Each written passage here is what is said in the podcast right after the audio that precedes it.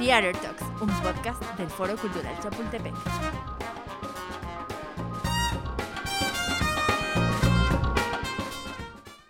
Buenos días, buenas tardes o buenas noches. Yo soy Angie Bisuet y esto es Theater Talks, el podcast del Foro Cultural Chapultepec.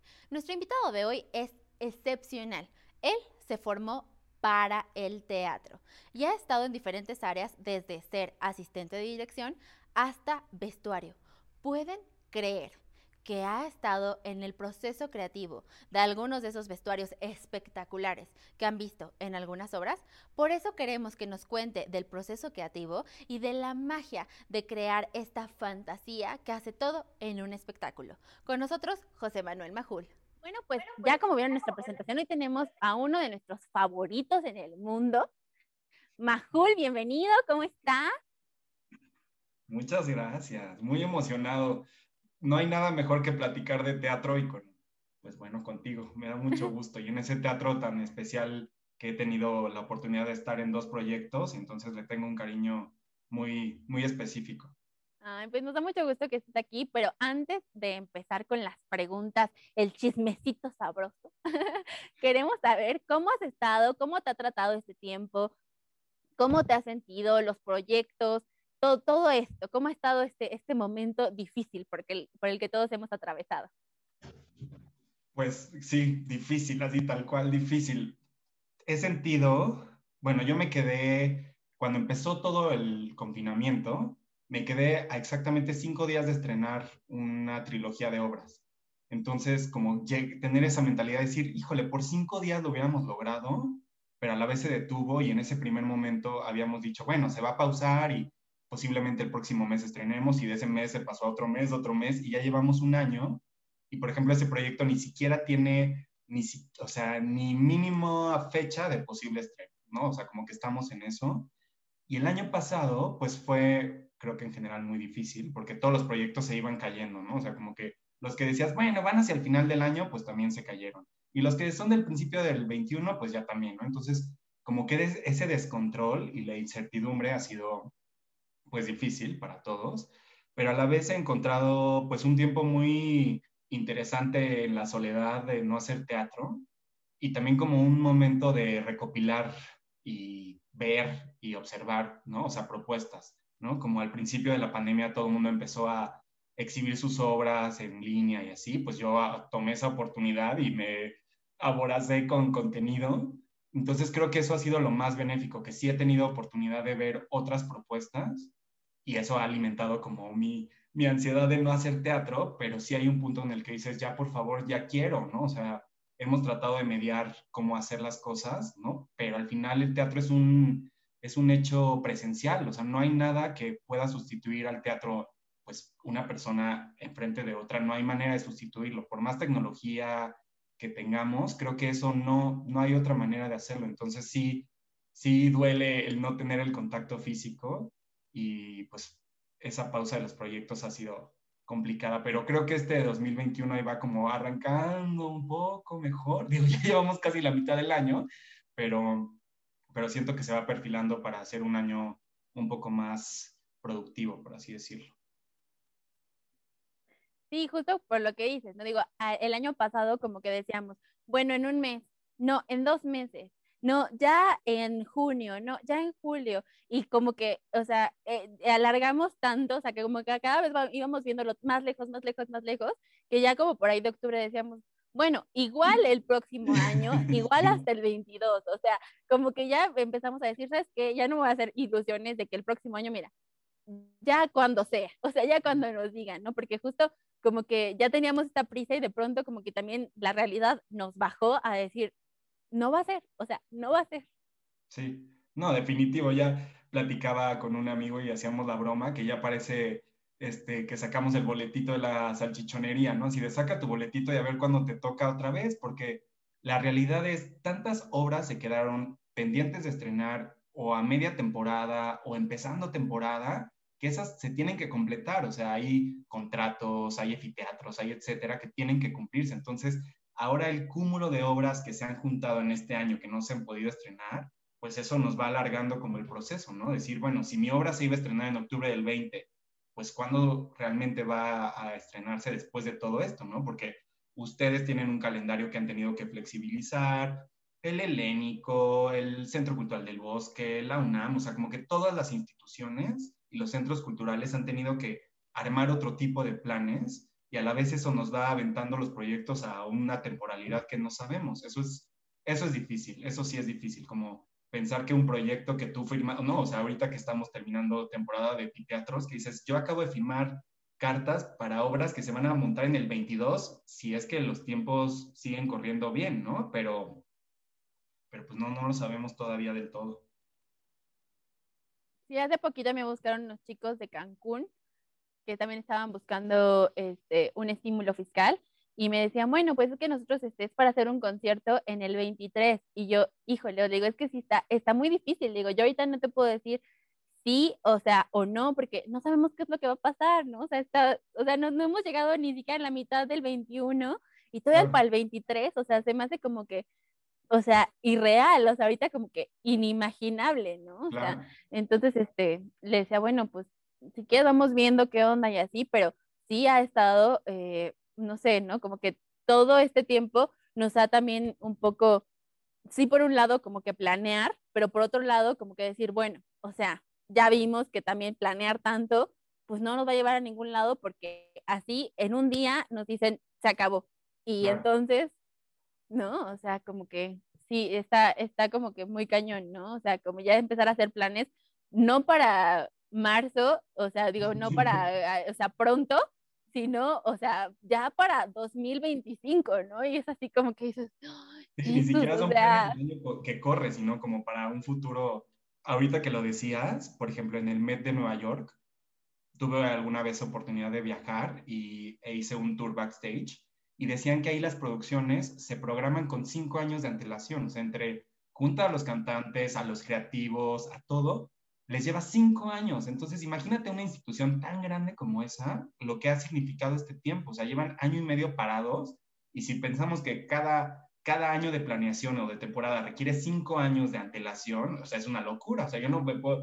Si yo fuera el gerente de ahí, ya me hubiera volado los censos de nuevo calendario y nuevo calendario, porque ellos han aplazado sus reaperturas creo que tres veces. O sea, habían dicho primero septiembre, luego mayo y ahorita se van otra vez creo que a septiembre, pero entonces es una, es difícil, o sea, es una especulación un tanto burda, ¿no? O sea, tú mejor que nadie debes de saber de calendarios que has tenido que decir, sí, te doy el contrato para el 2022, cuando en realidad, como dices, no sabes si para el 2022 van a estar las condiciones requeridas, ¿no? Las necesarias, pero pero bueno, tampoco podemos pensar que no vamos a poder calendarizar nada porque ahí sí nos viene la depresión a todos, ¿no? sí, no, no, no, cállate, digo, pero justo cuando tuvo como lo más, o sea, la primera, el primer cierre, nosotros, digo, desafortunadamente perdimos una, una, este, una producción, pero justo porque nosotros como que lo veíamos también del lado de, del deportivo, o sea, del tenis y todo eso, porque nosotros justo tuvimos que, que parar un, un torneo este, que ya estábamos también así a 3, 2, 1, o sea, de que ya empezara, ¿no? Ya teníamos nosotros todo.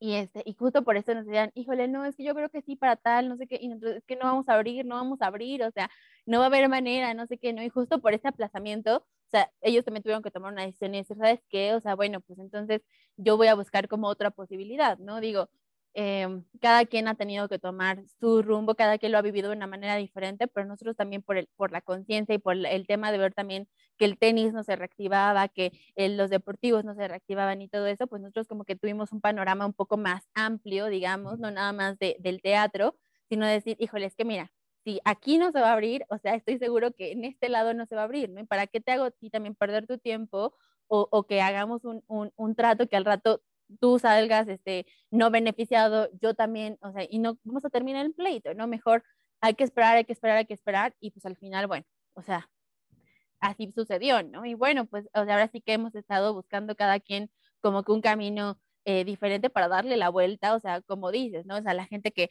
ha hecho sus streamings, o sea, nosotros que tenemos este proyecto digital, este, hay quien ha hecho ciclos de, de conferencias también así online, bueno, pues ahora sí que hemos tenido que, innovar y también nos ha servido, yo creo, para aprender y, y también para replantearnos y para darnos cuenta que, que podemos hacer otras cosas también. ¿no? totalmente. O sea, a mí algo de lo que sí me ha gustado de este ejercicio de la pausa, por así decirlo, es reenamorarme de mi profesión. O sea, sí cuando he tenido oportunidad de regresar al teatro, o sea, tuve al principio de año asistí dirección de un proyecto que se, después se grabó vía streaming, pero se ensayó como una obra convencional, ¿no? Entonces, sí regresar a lo que amas con otros ojos es muy bonito, ¿no? Y a la vez también un ojo muy crítico. Sí volví con un ojo crítico. De por sí soy muy perfeccionista en muchos casos y poco flexible en otros pero sí como que llego con un ojo crítico a decir, a ver, si estamos aquí haciendo teatro, que es lo que más nos gusta, ¿cómo vamos a volver después de un año para hacerlo mejor, no? O sea, yo me acuerdo,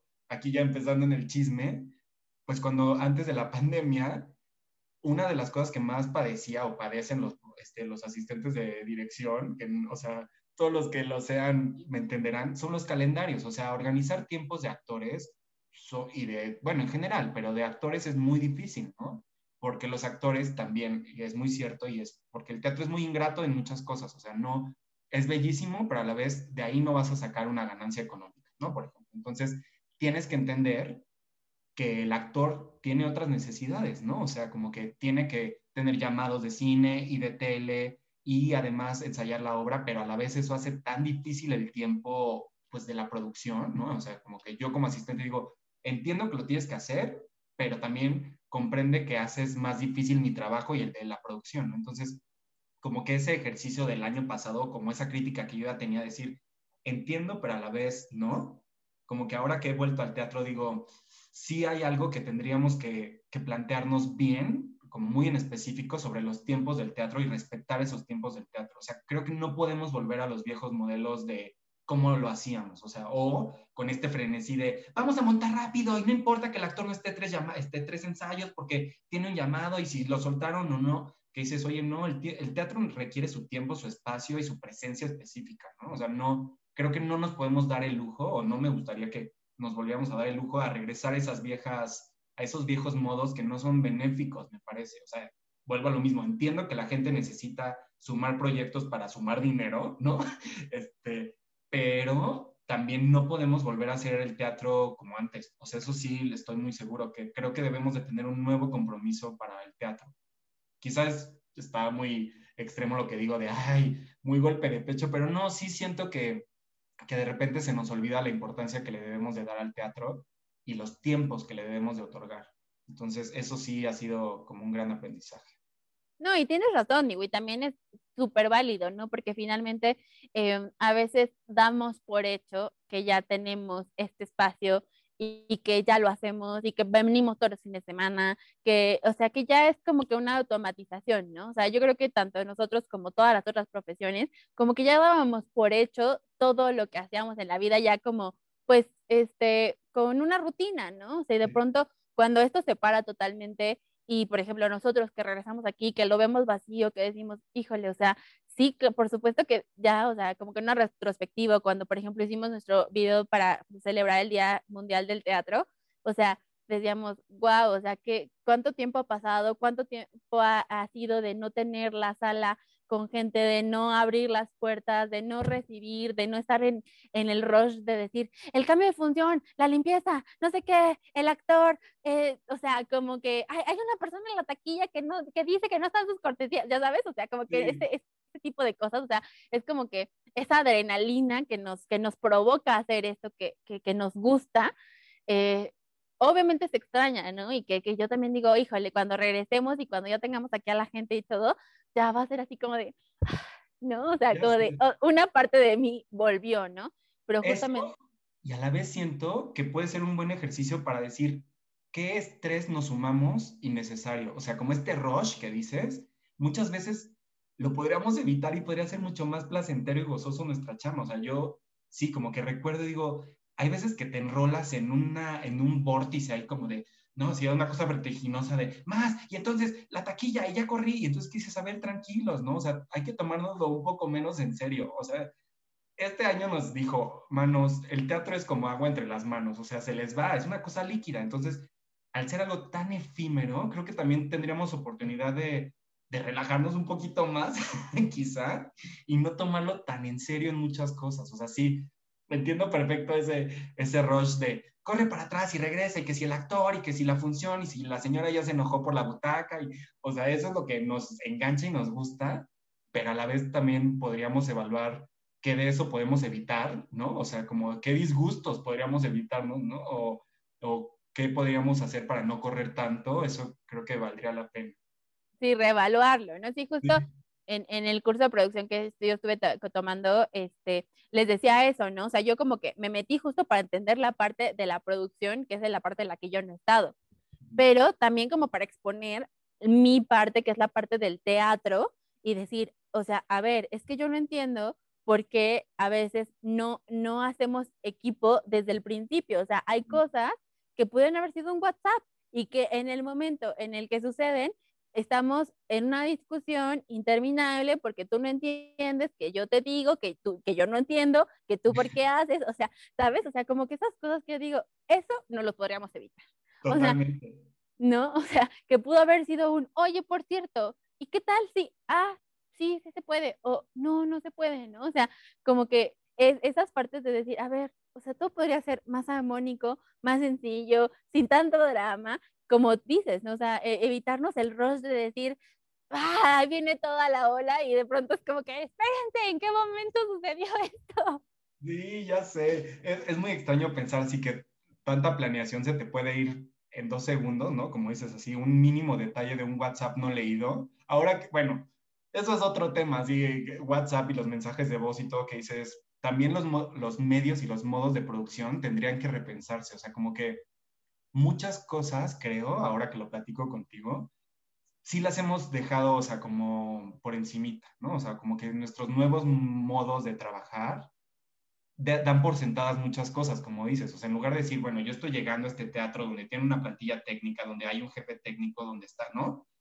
¿Cómo le hacemos para que ellos que nos van a albergar entiendan nuestras necesidades, ¿no? Y viceversa. O sea, eso que dices creo que es, es muy válido, ¿no? Y sobre todo, pues romper estos mitos de los técnicos en contra de la obra, porque si el técnico que no quiere hacer las cosas y que si ya me echa a perder el cue, ¿sabes? Como que esas cosas que dices, no, hay un, me acuerdo cuando hicimos la Dalia Negra justo en el foro Chapultepec, algo de lo más padre que he escuchado es eh, de Pepe Valdés, justo dijo, quiero que entienda el elenco, ¿no? Creo que se los dijo alguna vez así cuando uno de los ensayos difíciles, le dijo, quiero que entiendan que estos ensayos son para que nosotros nos aprendamos la obra. Ustedes ya se la saben, ustedes llevan meses ensayando. Nosotros es la primera vez que la vemos y la hacemos. Entonces, aquí hay que tener la generosidad de tiempo para saber que el otro necesita un proceso para aprenderse los movimientos, para aprenderse sus cues, para saber cómo resolver, ¿no? O sea,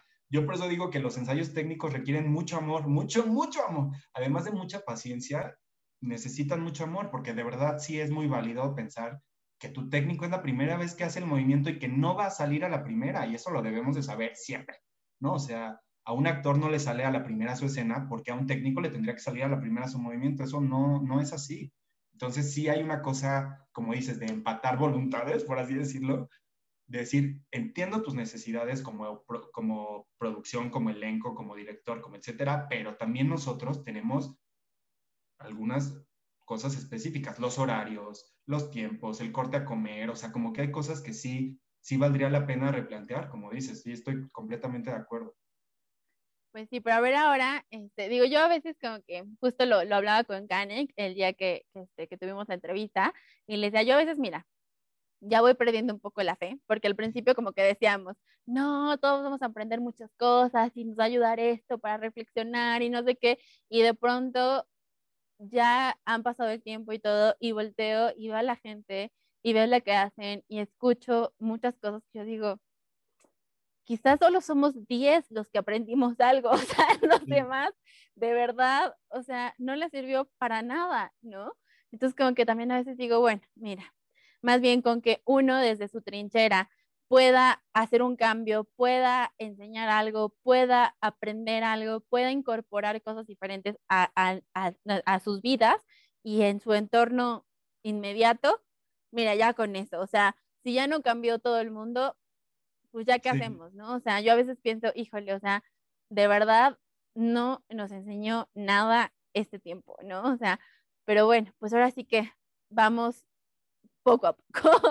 desde, platicaba con mi terapeuta ya aquí en el balcón, ¿no? que me decía, pues es que la gente que va a crecer y aprender es la que quiso aprender y, y crecer, o sea, no, estoy completamente también de acuerdo contigo, ¿no? Que sales a la calle y es de espanto, o sea, hace unos días tuve un llamado de una serie donde estoy como eventual de vestuario y te quiero decir que en la Condesa no hay, no hay COVID.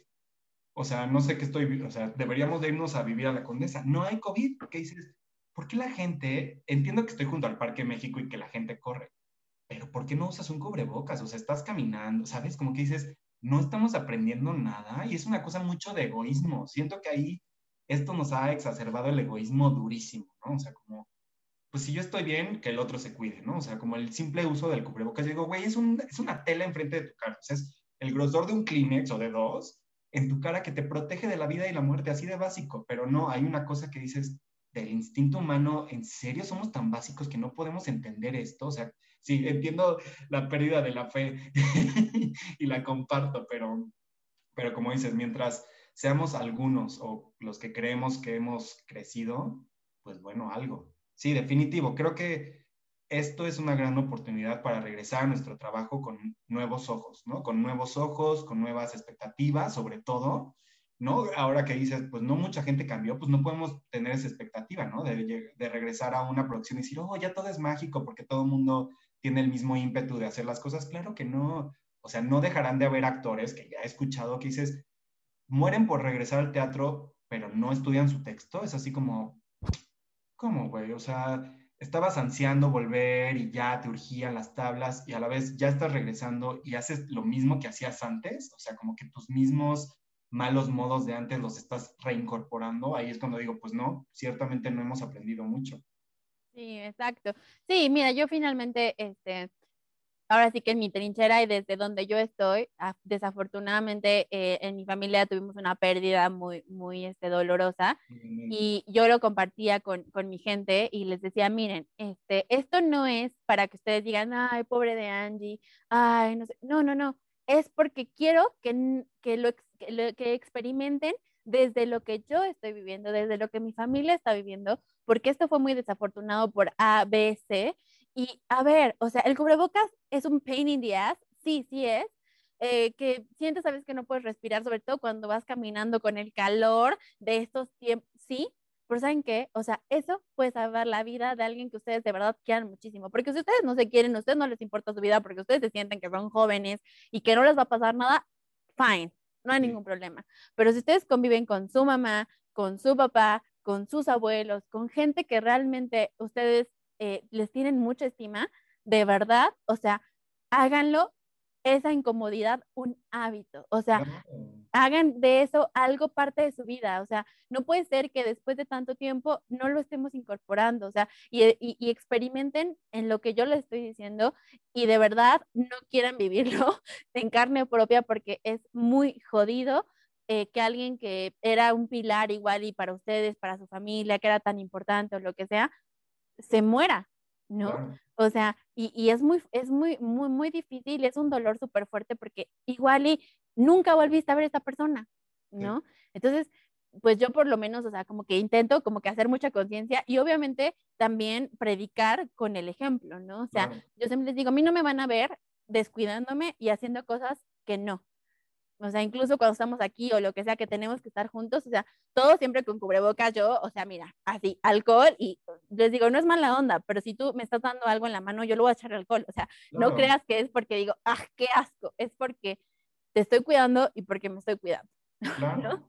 ¿no? y también ser un poco más empáticos, o sea, esto que dices, claro, odio el cubrebocas, ir caminando con el calor, ya sudaste, que si ya te hablan por teléfono, pero dices, a ver, el personal médico lo usa todo el día, todos los días. Hay mucha gente que tenemos la oportunidad de no usarlo. O sea, si estás en tu casa puedes pasar días sin usarlo. Pero esas personas diario, o sea, ya tienen, ¿no? Las imágenes que han, mostrado así de que ya están aquí marcados, que si con... Y dices, oye, también un poco de ejercicio de empatía para entender que si a nosotros nos está costando, imagínate a ellos y que esa es su realidad diaria. Eso es, eso es parte de lo que nos está faltando aprender, creo.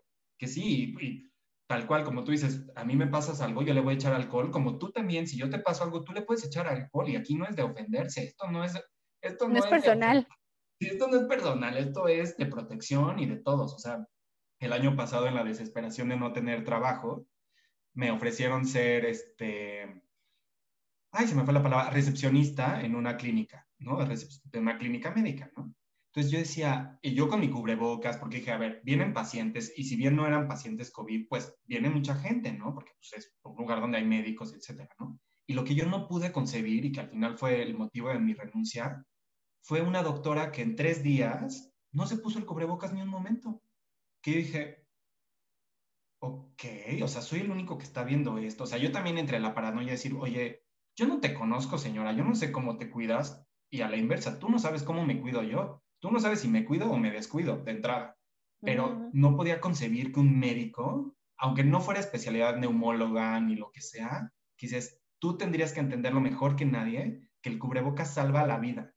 Pero como era una señora, una doctora que venía de otra parte de la República, y no sé si en su estado no había COVID, no, este, no sé, pero como que dices, wow, es muy impresionante eso, o sea, como el no entender los límites y qué es el respeto por el otro. O sea, el usar el cubrebocas es por el otro, no es por ti.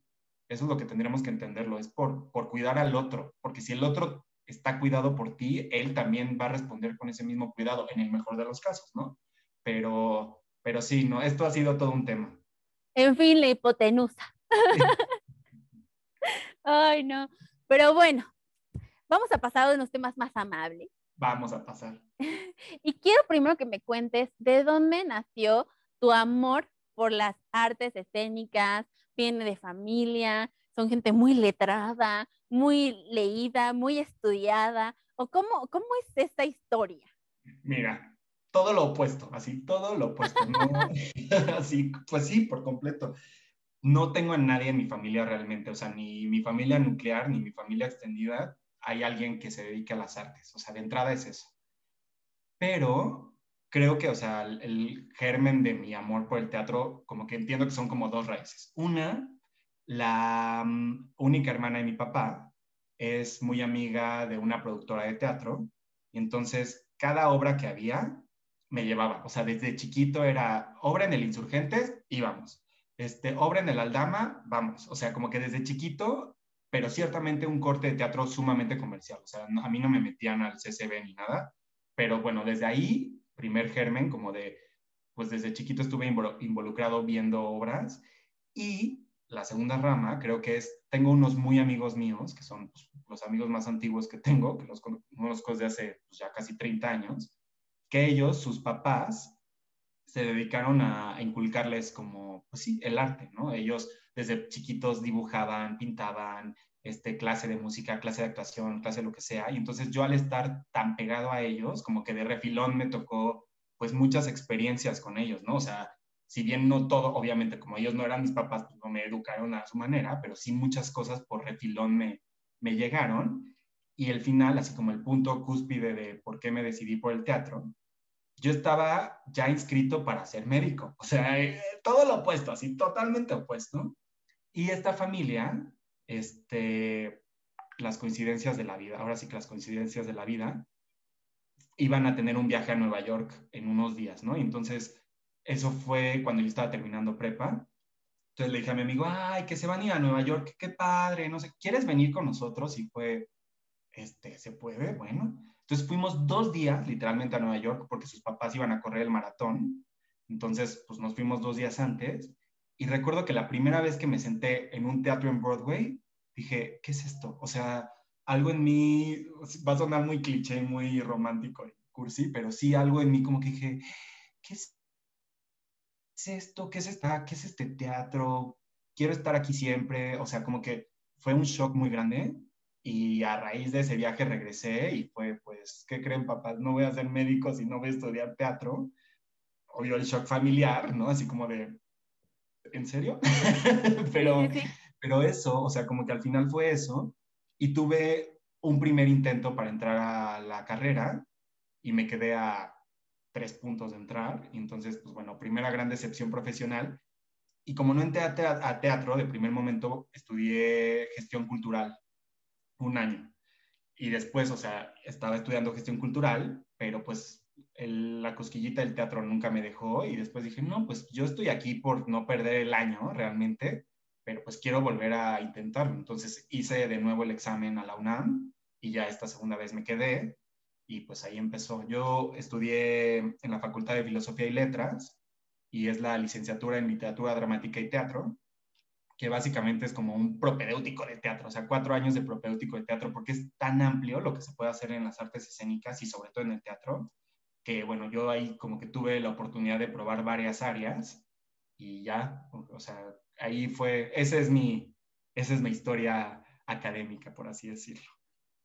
Wow, fíjate que nunca me lo hubiera, o sea, nunca me hubiera imaginado que de ver teatro, o sea, en Broadway, dijeras, esto es lo mío. O sea, aquí, aquí es donde quiero estar.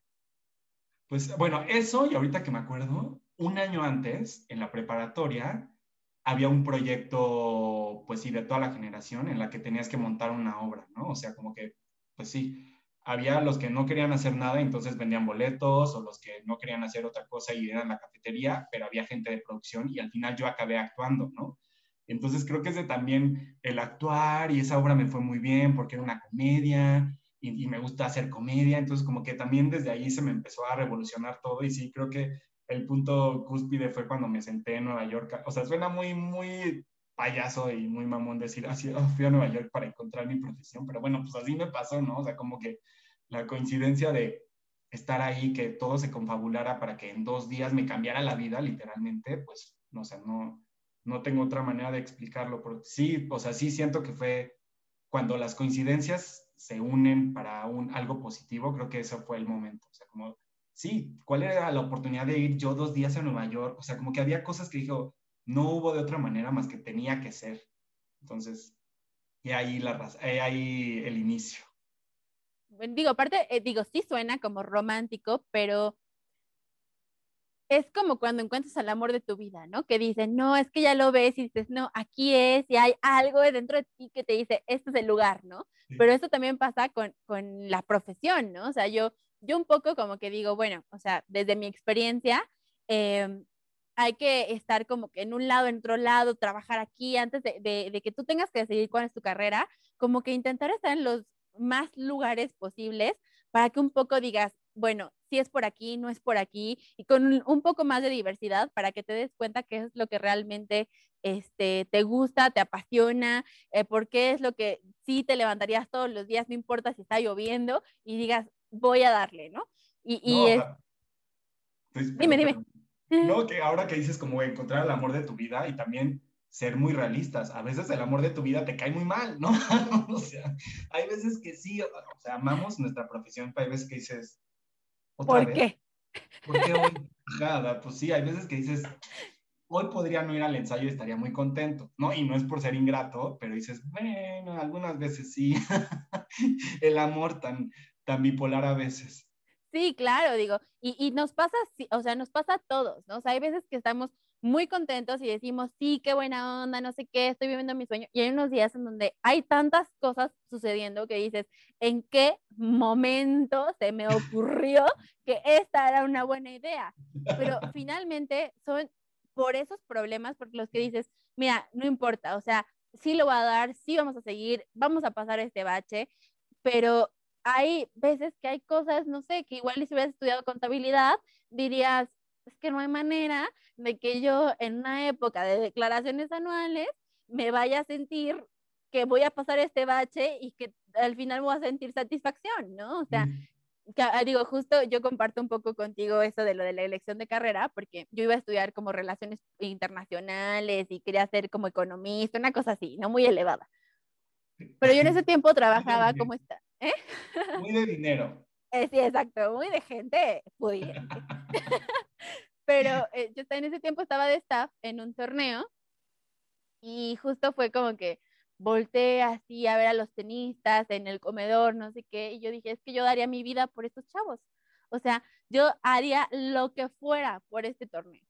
Entonces ahí fue donde dije, es que no es por donde yo estoy pensando o proyectando mi vida. O sea, es realmente quedarme en esta industria, ¿no? O sea, porque yo de verdad, o sea, daba el 200%, aunque yo fuera cualquier chavita del staff, o sea, por, por, ese, por ese torneo, por esos chavos, o sea, yo decía, es que es por aquí, ¿no? Pero es que, o sea, creo que cualquier profesión que tenga que ver con lo humanista, hay un sentido de pertenencia que es importante que se genere, como dices, así de, yo sé que soy recoge bolas, pero que si no recojo yo las bolas, esto no va a funcionar. O sea, así de básico. Hay veces que dices, sé que mi chamba en el teatro es abrirle la puerta al actor, y eso es lo único que va a hacer en la función, pero sé que si no le abro la puerta al actor en el momento preciso, la obra no corre, ¿no? Entonces, como que eso sí es bien importante y fuerte de entenderlo. O sea, sí estoy, me gusta cómo pensamos juntos. ya, de, aquí este, en adelante somos twins. Oye, y bueno, me dices que fuiste actor este, en esta primera obra en la prepa.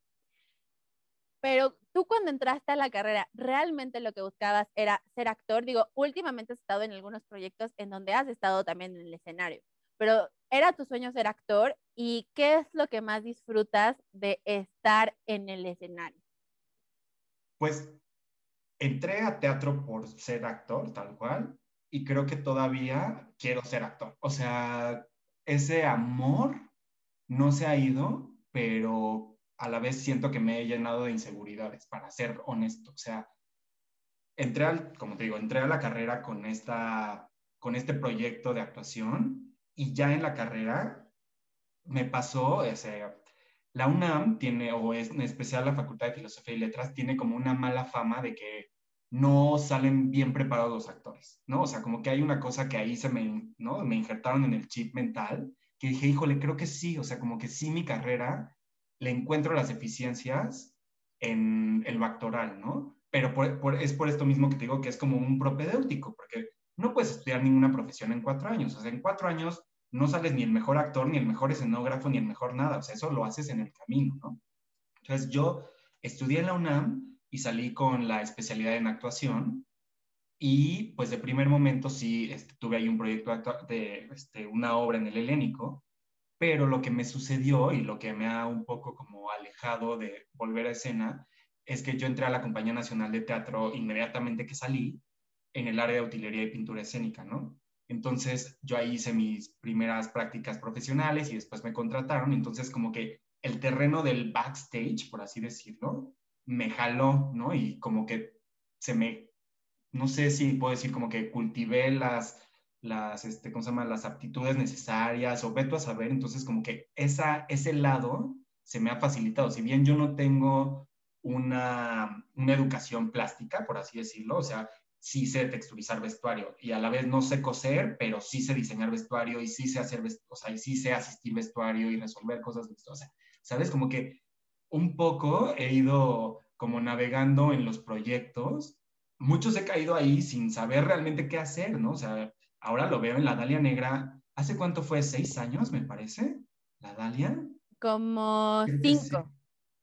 Pues bueno, ahí, por ejemplo, yo estaba bien chavito, ¿no? Y estaba asistiendo, tenía que 25 años y estaba asistiendo y era un elenco bien grande. Y a la. Entonces, ahora que lo veo a la distancia, digo, wow, estaba muy chiquito para un proyecto tan grande, ¿no? O sea, porque sí era un proyecto muy grande y era muy importante. Entonces, como que la profesión me ha ido empujando a tomar estos proyectos que a la vez me alejan de la escena, ¿no? Y entonces, y eso, pues provoca que la gente no me ubique como actor, ¿no? Obviamente, si, si me ves en el programa de mano o en una obra, dice asistente de dirección, asistente de vestuario, este, utilería, no sé qué, pues claramente no vas a decir José Manuel Majul actor, como que es raro, ¿no? Entonces, como bien dices, he tenido mis proyectos este, escénicos que he disfrutado enormemente, pero han sido escasos, ¿no? Entonces, sí quisiera encontrar la manera de volver ahí, aunque te digo que las inseguridades me han llenado, como que el no saber por dónde ahora, ¿no? O sea, ya entre la edad, como que cada vez no es tan fácil, o sea, cada vez es menos fácil y la competencia y todo, entonces,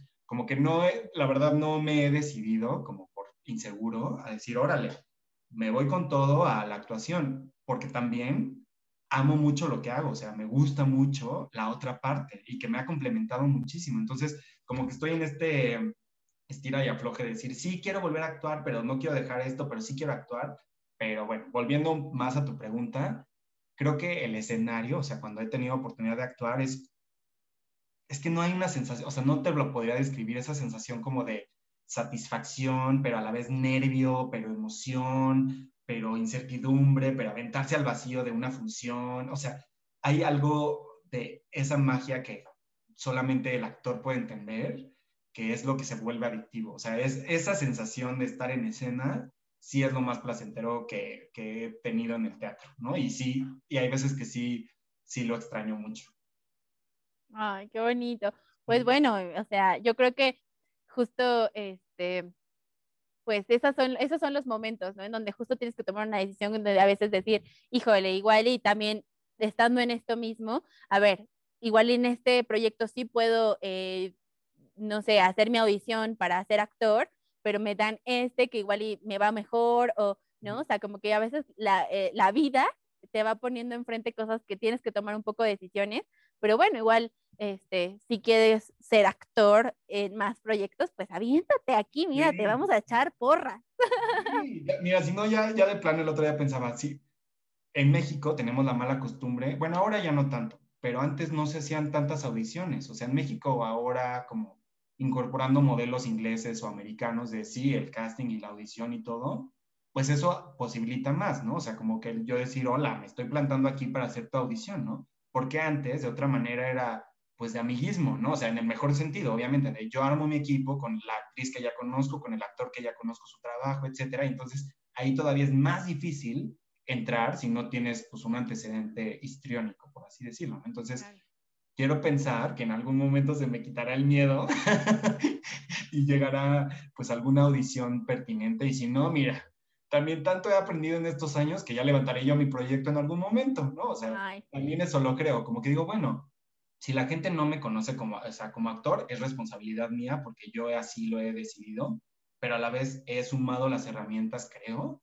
como para al final decir, pues bueno, nadie me quiere para su proyecto, pues yo me armo el mío, ¿no? Entonces, creo que eso al final acabará siendo. Pues sí, y aparte digo, también has, trabajado con tanta gente que igual y de pronto a alguien le podrías decir así como que, oye, ¿y crees que pues pueda intentar este, para este personaje? Sí lo he hecho y no he tenido las mejores, no he tenido los mejores este, resultados. Como que hay algo ahí que dicen, mm", como que la duda. Y de hecho tuve un proyecto, no vamos a mencionar cuál, este, mm. pero bueno, da igual, al final ni lo acabé haciendo, que en esa obra yo iba a asistir vestuario. Pero por estar involucrado en eso, me enteré que en el elenco faltaban personajes y que iban a abrir audición.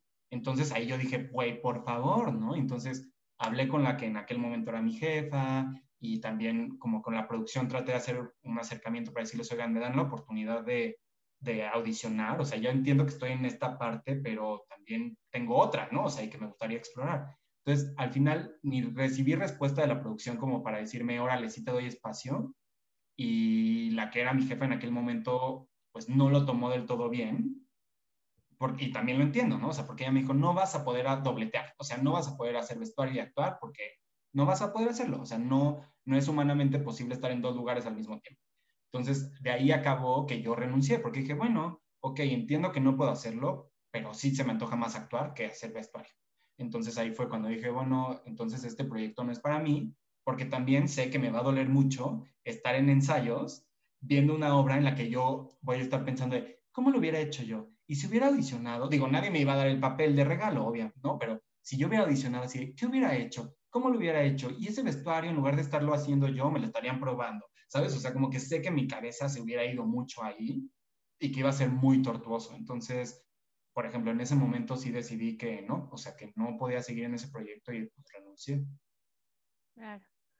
Sí, pues sí, es que sí, justo como dices, a veces sí nos llenamos como que de esas etiquetas de decir, bueno, pues es que tú nada más perteneces a esto y ya, ¿no? Que ya también, o sea, la verdad, ya dejemos de encasillar a la gente, podemos hacer muchas cosas, este tiempo ha sido, o sea, la muestra fehaciente de que podemos hacer un montón de cosas. Digo, Majul ya fue este, recepcionista, vestuarista, asistente de dirección, actor, ¿no? O sea, y así, pues todos, ¿no? O sea, digo, también está padre porque es como los chavos cuando salen de la carrera, ¿no? Que no los contratan porque no tienen experiencia, pero no pueden tener experiencia porque nadie los contrata. O sea, pues también, ¿no? O sea, digo, los que estamos en el teatro a veces eh, entramos digo tú, por ejemplo, si estudiaste teatro, ¿no? Pero ah, yo, por ejemplo, no estudié teatro y finalmente pues estoy aquí, ¿no? Y he aprendido de aventarme y ser resiliente y querer aprender. Y creo que así también podemos ser todos los demás. Ahora, eso no quiere decir que todos vayamos a ser buenos en todas las áreas en las que estemos, ¿no? Pero pues por lo menos, oye, darte el chance de decir, a ver, éntrale, ¿no? O sea, puedes o no puedes. Ya si no se puede, bueno, pues ya no se pudo, pero por lo menos dar el beneficio de la duda. Pues mira, literalmente, yo lo, lo cuento de como un poco broma y a la vez no yo cuando entré a la Compañía Nacional de Teatro, esto que te digo, a hacer mi servicio social, mi primera tarea fue, hola, bienvenido, ¿quieres hacer teatro? Barre los desahogos y pone estas alfombras, así. Entonces, como empecé desde así, literalmente en el piso a gatas, ahí poniendo mi alfombrita, como entendiendo que dices, claro, hasta esto es hacer teatro, porque hay alguien que barre el escenario, hay alguien que pone este, los telones, hay alguien que pone estas alfombras, hay, ¿sabes? O sea, como que decir, e, el teatro es un mundo tan amplio que a la vez tenemos mucho por aprender. O sea, pues sí, tú no te formaste profesionalmente, pero en las tablas y en lo que has hecho, créeme que puedo jurar que sabes mucho más que, que, muchos que sí han estudiado. O sea, en la práctica, creo que las artes escénicas tienen esa cualidad, ¿no? O sea, que la práctica sí va puliéndote. O sea, la técnica, ¿no? La constancia, la repetición es lo que te va ayudando a pulir. Sí, definitivo. Oye, y aparte también has sido asistente de dirección. Igual tú y yo sabemos lo que es un asistente de dirección, pero explícanos un poco qué es ser asistente de dirección y este y en dónde está como que lo el, el truco, digamos, ¿no? Para llegar ahí. Pues cada proyecto va a sonar soy muy romántico a veces con mi, con mi manera de proceder en, en, el teatro, pero bueno, sí lo amo tanto que le doy muchas vueltas y me gusta teorizar, o sea, sí me gusta teorizar sobre mi chamba. Y a la vez, por ejemplo, esto que me preguntas, ¿qué es un asistente de dirección? Me lo he cuestionado muchas veces porque con cada proyecto significa otra cosa. O sea, de, de verdad, cada proyecto, el ser asistente es diferente.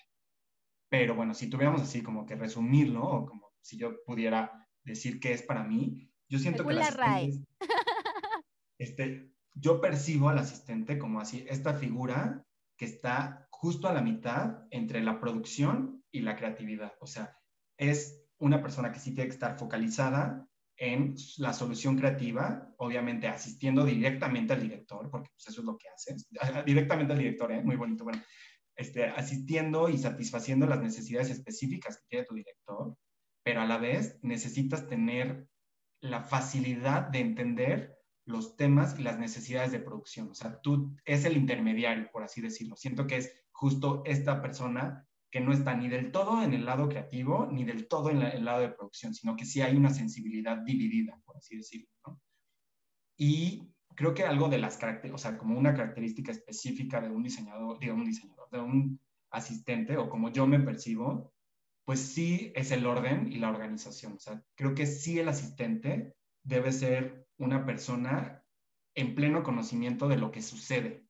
Si bien no eres el director del proyecto ni eres el productor, sí tienes, sí debes de poder este, resolver y tener conciencia de lo que está sucediendo y de los tiempos y de los calendarios y a la vez estar atento de las necesidades de los actores y si están bien, pero también saber si la persona de taquilla necesita algo. O sea, sí es una figura central no por darnos, no, no por sumarme yo valor, pero sí, sí es una figura importante. O sea, el asistente de dirección, a la vez, como a mí me gusta pensar, es sí ser un colaborador directo del director, otra vez yo, un colaborador del director y un cómplice sobre todo, ¿no? A mí me, los proyectos que más me gustan como asistente es cuando el director o la directora escucha mis propuestas y las incorpora, ¿no? Porque también el asistente es como otro par de ojos externo del director que puede decir, mm, esto, ¿no crees que funcionaría mejor de esta manera? Oye, me parece que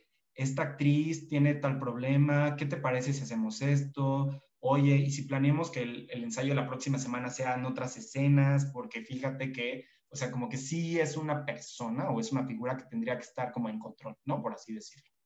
Pero también es muy cierto nos encontramos con el cliché del asistente de dirección que es el que trae el café, cosa que a mí, o sea, yo me peleo muchísimo con eso, o sea, yo no soy el que pone el parquímetro, yo no soy el que va por el sándwich del actor que no comió, no soy el que va por el café. Claro, muchas veces lo acabo haciendo en pro de la producción, o sea, volviendo a lo mismo. Si yo veo que mi actor está llegando a un ensayo que no ha comido, que ya está de malas, que se nos está desmayando porque tiene sed, dices, bueno, güey, puedo flexibilizarme e ir al Oxxo de la esquina y traerle un sándwich, ¿no? Pero bien, si bien mi, mi forma de pensar al asistente no es ese, o sea, no es el chalán de nadie. Claro, sí, sí, sí. Así decirlo. Pero no sé si respondí. No, sí, está bien, digo, porque es súper valioso también eh, que la gente que nos escucha entienda, ¿no? Realmente cuál es la función del el asistente de dirección, ¿no? Porque a veces, bueno, nosotros que estamos aquí inferimos, ¿no? Muchas cosas y justo hay estos clichés, ¿no? O sea, de, ah, no, pues es el que trae los cafés, es el que anda ahí casi, casi que de tapete de todo el mundo, ¿no? Para que todos este, se sientan cómodos y salga bien, pero no nada más es eso, ¿no? O sea, involucra muchas otras cosas, como dices, ¿no? Que es igual y estar en el ensayo, tomar notas, ¿no? Pero ya en, en, las funciones regulares, ver que si el actor llegó, que si no llegó, oye, se, este, se te fue la línea, ¿qué pasó? ¿Por qué se te fue? Ah, no, es que, este, no sé, el de la utilería no me dio lo que me tenía que dar y entonces yo salí y entonces ya como no traía ese elemento, entonces se me olvidó y entonces, ¿no? Entonces, ah, bueno, a ver qué pasó con el de la utilería, oye, fulanito, ¿por qué no tenías esto? ¿Por qué no se lo diste? O sea, no sé, ¿no? Como que también es resolver mucho claro. también esos, esos y temas. Al final, alguna vez lo pensaba, o sea, como conclusión, dije, la persona que más ve una puesta en escena es el asistente. Por mucho. O sea, porque te echas todo el proceso de ensayos y el estreno y las funciones y muchas veces el director ya no está en la temporada, pero tú como asistente te quedas y puedes ver cómo va evolucionando la obra. Y como dices, sí, o sea, es esta persona que tiene como un, una visión global de lo que, o sea, y también pues tiene la responsabilidad de seguir lo que el director dejó, ¿no? O sea, si bien por naturaleza de las artes escénicas, una vez que se estrena, pues también el elenco hace parte de la obra y ellos van creciéndola y evolucionándola, también hay una consigna de que tú como asistente tienes que seguir la guía, ¿no? O sea, el director dejó algo muy puntual de que tiene, o sea, en esta escena sabemos que tiene que pasar esto, en la siguiente tiene que pasar esto. Y si tú como asistente percibes que algo no está sucediendo, pues también tienes derecho y responsabilidad sobre todo de decir, oigan, acuérdense que el objetivo de esta escena era tal cosa. O, ay, perdón, como dices, o sea, esto de falta la utilería de esta escena, ¿qué pasó? ¿Quién la dejó? ¿Quién la olvidó? ¿Por qué no está? ¿Dónde tendría que estar? ¿Por qué el actor no ha llegado? O sea, sí hay una parte muy técnica al respecto y a la vez muy humanista, porque sí tienes, o sea, tienes que ser empático con muchas personas y eso es lo padre. Qué buena onda. Este es, este, digamos, algo de lo que más te gusta hacer este, dentro del teatro. Sí, sí, me gusta muchísimo. Sí, sí. Ser asistente de dirección. Es que la verdad todo lo que he podido hacer es lo que más me gusta. O sea, hacer vestuario me encanta, hacer utilería me encanta, asistir dirección me gusta mucho. Y posiblemente, o sea, y la verdad es que creo que de ser asistente he aprendido muchísimo. O sea, ver la actoralidad o las cualidades histriónicas de cada persona que es diferente, o la técnica actoral, o cómo cada director habla o da notas o se refiere a los actores. O sea, eso para mí son como, es una escuela enorme. Entonces, sí siento que como asistente de dirección aprendes porque aprendes. Claro, te enfrentas a, mil cosas. Sí.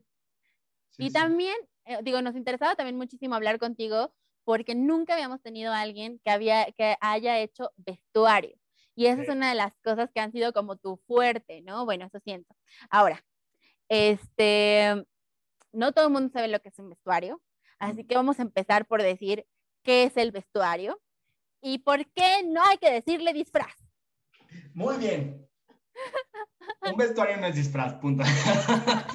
pues el vestuario o sea, si nos queremos ver muy técnicos, pues hay mucha teoría al respecto, pero aquí como entre compadres y comadres, el vestuario es la parte material de un personaje, como la capa material de un personaje que responde a una situación, a una circunstancia específica. O sea, es decir, tú puedes poner a un actor en escena sin, sin diálogo y vestirlo de harapos y ya eso te está dando un contexto, una historia, una temporalidad, un carácter, etcétera, ¿no? O sea, el vestuario es el complemento material, como digo, de la personalidad de un personaje, o del carácter de un personaje, mejor dicho, es la definición material del carácter de un personaje, por así decirlo. Y por ejemplo, ahora que volvemos a lo de a la carrera, Mónica Raya fue una de mis maestras y ella decía, el personaje se completa con una triada, actor, director y vestuarista, porque obviamente el director lo concibe de una manera el personaje, el actor también y lo imagina de algo, pero la persona que lo aterriza en algo material es el diseñador, ¿no? O sea, al final es el que va a generar un discurso estético a partir, pues, de los elementos de vestuario, ¿no? Porque, pues sí, eso, o sea, como es un rasgo más de la personalidad, por así decirlo, y el carácter. Y ahora, ¿cuál es la diferencia de la gente que le quiere decir que es un disfraz? Pues creo que va con la relación a, la ficción, que el vestuario responde a una ficción y a una necesidad de ficción y a un contexto y una situación, versus un disfraz que tiene una razón utilitaria de una fiesta, ¿no? O sea, eso no es una ficción, o sea, la, la realidad, ¿no? O sea, yo puedo ir a una fiesta de disfraces y sé que es una fiesta, no es una ficción, porque está sucediendo. Entonces, creo que esa es una delgada línea. Hace algunos meses bueno, ahora como un paréntesis, la última cosa escénica en la que actué, yo salía de una geisha, ¿no? Y entonces me dijeron, es que es drag queen, y yo le, y como que mi pelea era de, no, no es drag, o sea, lo mío no es drag, o sea, si nos vamos al, a lo histórico del isabelino, al teatro isabelino, sí, cuando los hombres se vestían de mujeres para los personajes femeninos, sí les decían drags, pero como que yo ahora pensando en el concepto que tenemos de drag queen, digo, no, porque mi personaje solamente vivía en una ficción, o sea, mi personaje no puede andar por la calle, no va a ir a una fiesta, que a la vez las drag queens, sí, ¿no? Porque están, esos personajes están insertos en un contexto de realidad versus un personaje que es ficticio. Entonces creo que esa es la delgada línea, ¿no? La diferencia entre que el vestuario tiene una utilidad en la realidad versus el vestuario tiene una utilidad, una utilidad específica dentro de la ficción. Claro. Sí, así que no le digan los disfraces de los actores. No, por favor, ni bailable, o sea, no bailable, no disfraz, no, ¿qué otra, qué otra cosas que son horribles? Este, tu folleto, en lugar de programa de mano, el folleto, no. El librito, el librito también tiene Tenía yo una compilación de cosas que decía, por favor, no lo digan, así como, no, no, no pregunten estas cosas, pero ya no me acuerdo. Era el programa de mano, el disfraz, el bailable, ah, el pintar ya te pintaste, no, güey, es maquillarse, ¿no? sí, sí, sí. Así, Oye, y justo esto que dices de, de, de, de, las drag, este, yo últimamente he estado como que escuchando mucho, este, porque se ha puesto como mucho en moda el tema de, de las drag, y este, y las otras también escuchaba, creo que fue a Hugo Blanquet o algo así, que decía que eh, este fue un concepto que, que trajo Shakespeare y que era como dress as a girl, ¿no? Porque obviamente pues las mujeres no estaban en ese tiempo permitidas para actuar y entonces por eso este, había hombres que interpretaban mujeres vistiéndose de ellas y entonces este, así era como hacían antes las, las obras, ¿no?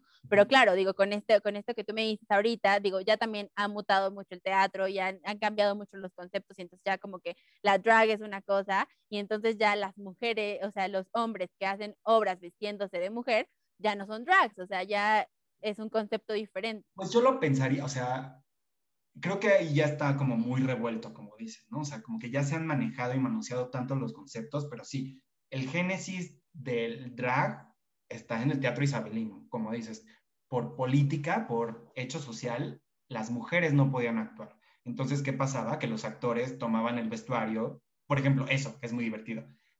Los vestuarios de las compañías isabelinas eran herencias. O sea, no tenían los recursos económicos para producir vestuarios, sino lo que les heredaban eran lo que ellos iban sumando. Entonces, por eso puede ser que Julio César, en lugar de togas, traía unos vestidos así renacentistas, ¿no? Que dices, pues no tiene que ver, no, pues claro, era porque el vestuario que les heredaban era el que ellos reinterpretaban y usaban, ¿no? Entonces, sí hay un génesis del drag queen, ¿no? Y por la reina Isabel o de Queen, de por el transformismo, por así decirlo. Pero ahora lo que ha pasado es eso, o sea, si volvemos a lo mismo es, esos personajes tenían una función escénica y ahora las drag queens y los, ¿cómo les llaman? Los bio kings pueden vivir fuera, o sea, o viven fuera de una ficción. Entonces, eso ya lo dista completamente. A pesar de que también hacen shows, sí hay un hecho que lo diferencia completamente. O sea, pues sí, o sea, porque la drag queen en el contexto contemporáneo es un ente individual que vive en la realidad, ¿no? Entonces es como una, una personalidad añadida a la tuya, por así decirlo, ¿no? Como una nueva forma de expresarte. Es que es eso. Tu alter ego. Es exacto, o sea, creo que el drag queen ahora es un medio y una forma de expresión versus en los tiempos de Shakespeare, que era una solución escénica. Creo que esa es la gran diferencia. Wow, pues aquí estamos aprendiendo demasiado.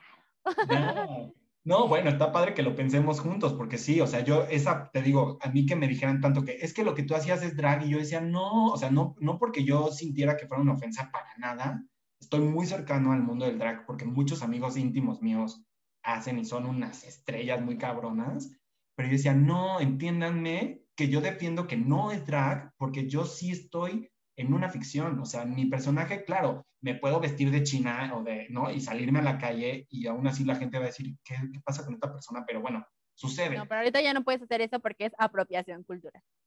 Ya sé, justo Fernando Canek, ahora que lo mencionabas, decía que lo que le ha dado en la torre a la comedia o al humor negro es lo políticamente correcto. O sea, pues sí, desafortunadamente la comedia, en definición, pues es burlarte de los defectos del otro. ¿No? O sea, entonces, pues si ya no nos podemos reír de los defectos del otro, pues entonces, ¿qué pasa? ¿Dónde está la comedia? Exacto. Pero bueno, sigamos.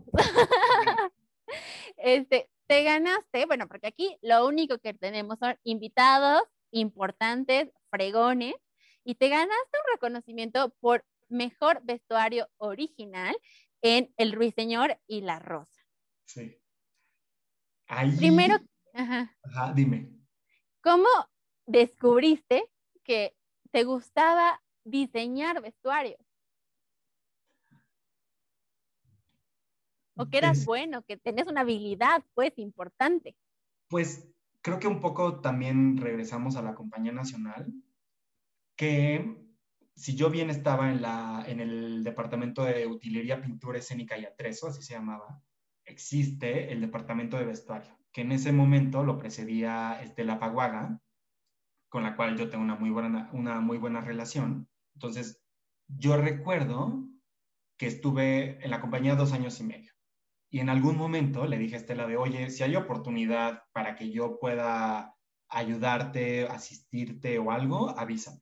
Porque en la compañía, ahí sí, tal cual como trabajo en equipo, en los desmontajes había veces que, claro, ya yo embalé toda mi utilería, bueno, pues ayudémosle a nuestras compañeras de vestuario, ¿no? Entonces, vamos a ayudar al desmontaje. Entonces, como que ese fue mi primer acercamiento al vestuario y pues que la compañía nacional tenía la oportunidad de que eran los mejores vestuaristas y los mejores diseñadores y los mejores realizadores, porque el vestuario era bellísimo, ¿no? Entonces, como que eso a la vez este, alimentó mi amor por, y bueno, obviamente mi eterno agradecimiento a Estela por darme la primera oportunidad de hacer vestuario y como ahí probar mis, mi destreza. O sea, esa, el primer proyecto que hice de vestuario, yo estaba en un limbo entre utilería y vestuario justamente, ¿no? O sea, como, como venía recién egresado de la compañía de utilería, pues Estela muy hábilmente me ubicó en donde el vestuario converge con la utilería, ¿no? Entonces, ahí como que me fui desenvolviendo y después me llamó a otro proyecto y después a otro y entonces,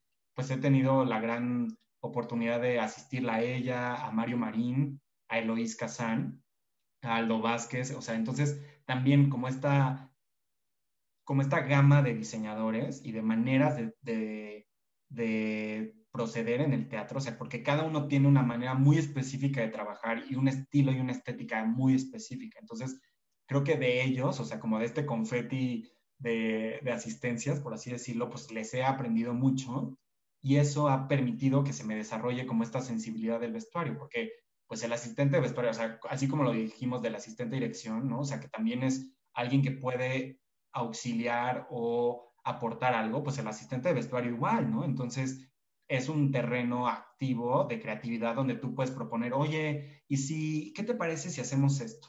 Oye, pero mira, es que la solución para este vestuario, que es un cambio rápido, puede ser que hagamos esto. Entonces, como que ese ejercicio de creatividad es lo que a mí me impulsó a decidir diseñar. Entonces, y también soy como muy consciente que Estela ha sido mi maestra empírica, ¿no? O sea, yo también muchas veces le decía, eres mi maestra empírica, porque si bien yo no estuve en un aula contigo, en todo el tiempo de profesión que estuve asistiéndote, pues me has dado cátedras, o sea, con ella tuve la oportunidad de hacer Los Miserables, Billy Elliot, o sea, que esos han sido los proyectos más grandes de vestuario y que me han impulsado y me han obligado a mejorar, ¿no? Y a, y a pensar una nueva forma de hacer vestuario. Entonces, pues a raíz de esa experiencia, como que me fui soltando poco a poco y el ruiseñor en específico, en la última obra en la que yo actué, el que produjo después el ruiseñor también estaba actuando, ¿no? Entonces me dijo, oye, tengo un proyecto después. Ah, porque en esta obra yo me hice mi vestuario, lo diseñé y me lo hice, ¿no? Entonces, y quedó muy bien, la verdad. Entonces, este, bueno, se llama Paris Roa, me dijo, oye, tengo un proyecto este, que quiero levantar yo como productor y pues me gustaría sumarte como, como diseñador de vestuario. Entonces realmente fue pues mi primera gran ocasión de diseño y fue un ejercicio muy interesante y muy divertido porque pues, ¿no? O sea, de referencias, como que las referencias que yo tenía eran muy específicas y ya traducirlos a un boceto fue fácil. Y creo que la parte más importante en ese proceso y en todos, creo, es la relación con los realizadores. O sea, creo que mis realizadores en ese caso fueron de gran ayuda para concebir ese vestuario y para llevarlo a la realidad, ¿no? Entonces, y pues una satisfacción muy grande fue que estuvo nominada de primer momento hace un año y al final se hizo esa votación y pues resulté ganador junto con otras ternas de la misma obra y pues está padre, o sea, como ser un primer reconocimiento al primer trabajo realmente como diseñador, pues es, es, es muy conmovedor y a la vez pues sí, como eh, eh, se siente muy raro, o sea, se siente muy ajeno decir, ¿cómo me mencionaron aquí por esta obra? Que a la vez, por desgracia, a la obra no le fue nada bien, o sea, no la vio nadie, o sea, no la vio nadie. Entonces, como que dices, bueno, gané un premio por un vestuario que nadie vio, ¿no? Entonces, este, pero eso, es, padre esa satisfacción. Oye, cuéntanos un poco, porque quiero entender, eh, ¿cuál es el proceso creativo para diseñar un nuevo proyecto. ¿Pero en qué? O sea, ¿en el, como vestuarista o como qué? Sí, sí, sí, en, el vestuario, o sea, porque digo, he, entendido con otras pláticas y bueno, por lo que yo he vivido aquí en el teatro, o sea, cómo se construye, por ejemplo, una obra en general. Pero, o sea, para ti como diseñador de vestuario, o sea, ¿quién llega a decirte, oye, mira, tengo este proyecto, se trata de esto, está situado en tal en tal época, o sea, ¿cuál es ese proceso creativo? ¿Qué es la, ¿Cuál es la información que tú necesitas para plasmar esas ideas que te llegan de todos lados a un vestuario? Creo que voy a tener que hablar muy general porque son, o sea, aún, aún son pocos mis, mis procesos como diseñador. O sea, ahorita estoy diseñando uno, ¿no? O sea, en este tiempo estoy diseñando uno pero bueno, como de lo que yo he percibido como asistente y como este ejercicio mío ahora, de primer momento es, bueno, que se te invite al proyecto, ¿no? o sea, como dices así. Si no, no se puede hacer nada. no, no se puede hacer nada, ¿no? Que alguien te, te sume al proyecto porque cree que tú vas a darle algo positivo, es, ¿no? O sea, como que de primer momento. A mí lo que me ha pasado es, me han invitado y la base de todo es el texto. O sea, si es que existen, ¿no? Porque también hay proyectos donde no, va a ser una exploración y un experimento, entonces después de eso va a venir el resultado, que es el texto, etcétera. Pero bueno, a mí me han tocado procesos más convencionales, por así decirlo, ¿no? Donde hay un texto base y el, el, texto, pues hay un análisis que se le debe hacer, ¿no? Y de ahí hay mucha información que el dramaturgo pone en acotaciones, ¿no? O simplemente, por ejemplo, este, o que en los diálogos se infiere una temporalidad, ¿no? O decir, se puso un suéter porque están en invierno, ¿no? Entonces, ¿cómo tendría que ser ese suéter, ¿no? O sea, con tu Chejo. Ahorita pensemos en Chejo, ¿no?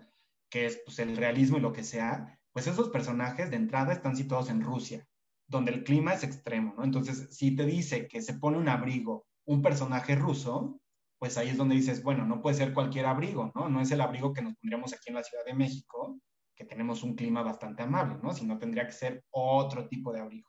Entonces, como que de primer momento, el texto es la clave de dónde sacar todos los rasgos específicos, ¿no? O sea, volviendo a lo mismo, ¿no? El personaje tiene rasgos de este personaje no puede caminar, ¿no? Entonces, pues el vestuario también tiene que servir a, esa, a ese propósito, ¿no?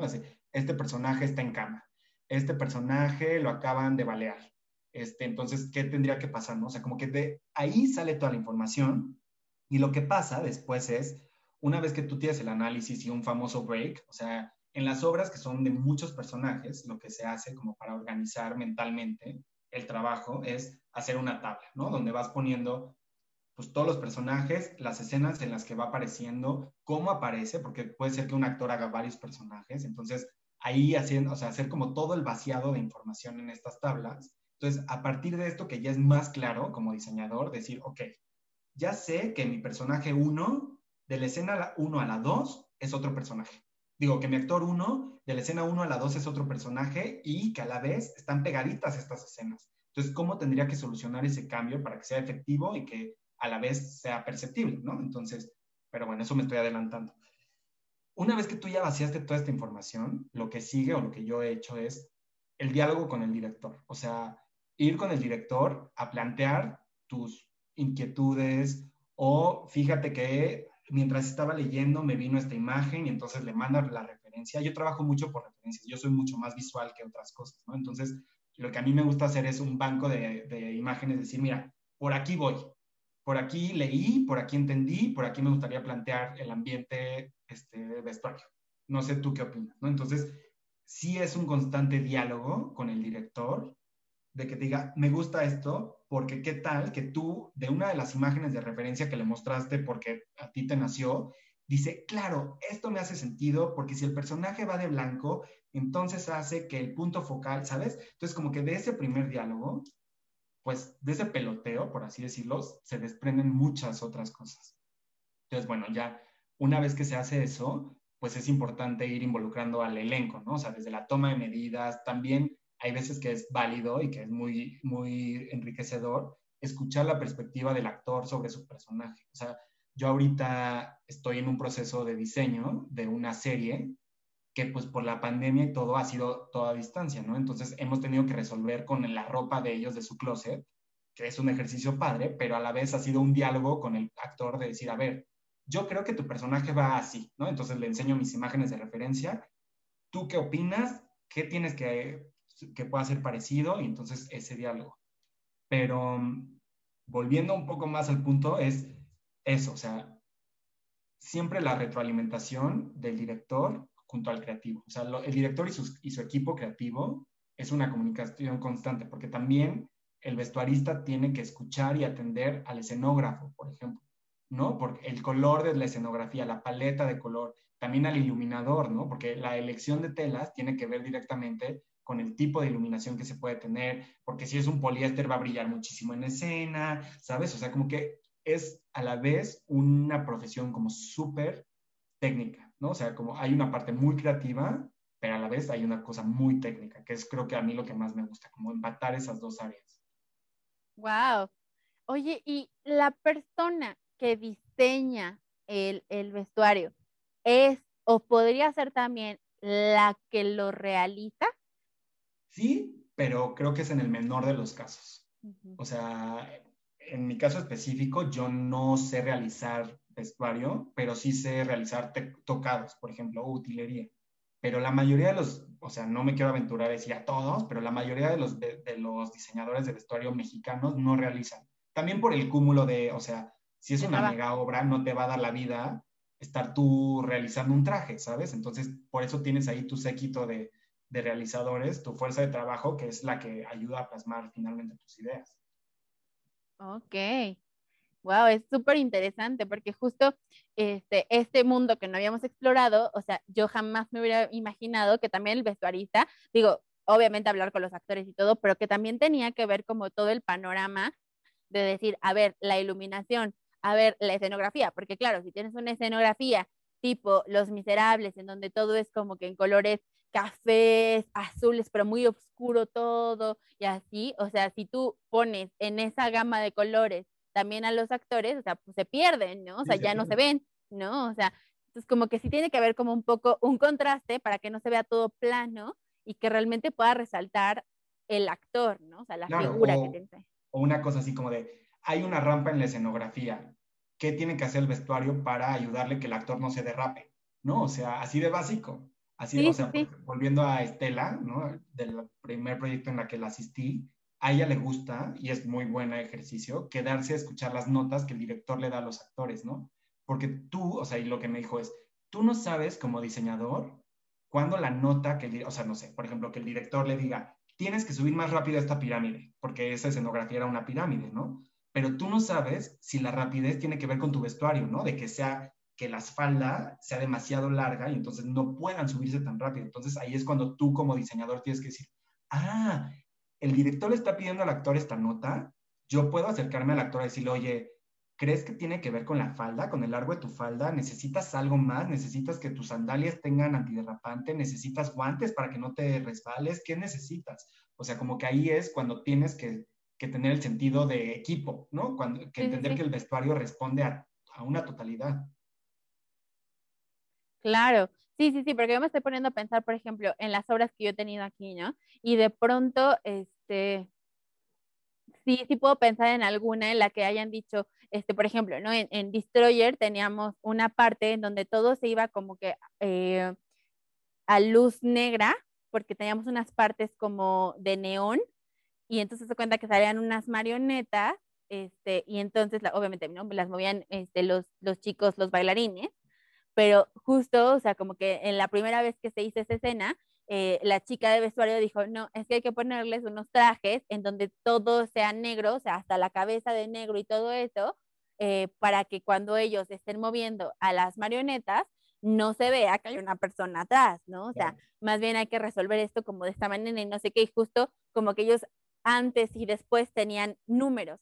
Entonces, a ver cómo voy a resolver esto, ¿no? Entonces, a ver, debajo de este vestuario ya van a tener ellos esto, o sea, bueno, el traje negro, nada más se van a poner el pasamontañas, y entonces, o sea, como que este tipo de cosas que, que estando, pues, ¿no? O sea, en los ensayos y esto ustedes también se pueden dar cuenta, pero también, o sea, un poco involucrando esto que me dices, ¿no? También de escuchar la necesidad que tiene el director y a su vez también el actor, ¿no? Porque en ese momento la, la directora fue como, oye, pues sí, pero aquí se les ve la cabeza, o sea, pues no se va a ver padre, ¿no? O sea, se resalta cañoncísimo. Y entonces fue como de, ah, claro, ¿no? O sea, y hay que que estén todos cubiertos, desde las manos, la cabeza, los pies, todo que esté cubierto para que se haga la ilusión que queremos que, que, se resalte, pues, ¿no? Sí, sí, sí. Sí, no hay nada más emocionante que un cambio rápido. O sea, creo que los cambios rápidos de vestuario hace mucho no hago uno, pero sí hay como un, un rush de, ay, nos va a dar el tiempo, sí se puede, ¿no? Y a la vez la satisfacción de hacerlos, me encanta. A mí los cambios rápidos me enloquecen. Son muy difíciles, o sea, hay unos cambios difíciles. Cuando hice Billy Elliot, justo, pues eran niños, ¿no? Entonces, hay, ayuda al niño a cambiarse rápido. Yo hubo un momento que le dije, mira, tenemos que entender que el cambio rápido es también una coreografía. Así como tú tienes una coreografía en escena, aquí para tu cambio necesito que cada vez seas consecuente, que cada vez sea el brazo derecho primero, después el izquierdo, primero el pie derecho, o sea, siempre hacer lo mismo para que suceda, ¿no? O sea, también hay una organización y una coreografía en los cambios. Claro, sí, sí, sí. Es padrísimo, eso, eso es de lo más apasionante, creo. Sí, no, bueno, o sea, y en tras bambalinas es una locura, o sea, porque justo es, o sea, cinco personas ayudando a una sola persona, no, el zapato, el tocado, ¿no? Entonces, como que, ¿no? Y justo es lo que nadie ve, pero lo que pasa atrás, eh, yo creo que a veces es más adrenalina que lo que está pasando enfrente. ¿Te acuerdas cuando nos quedamos sin micrófonos en la Dalia Negra? Sí, sí, sí, 100%, 100%. Eso fue horrible, porque aparte atrás teníamos que estar desvistiendo actores para quitarle el micrófono, para ponérselo a otro. Entras así, métete a tu escena, este, sal, desvístete, pásame el micrófono. Ay, no, esa, esa vez, eso es cuando dices, ¿por qué decidí hacer teatro, no? Porque no soy cajera de aurrera. Sí, tendría menos problemas.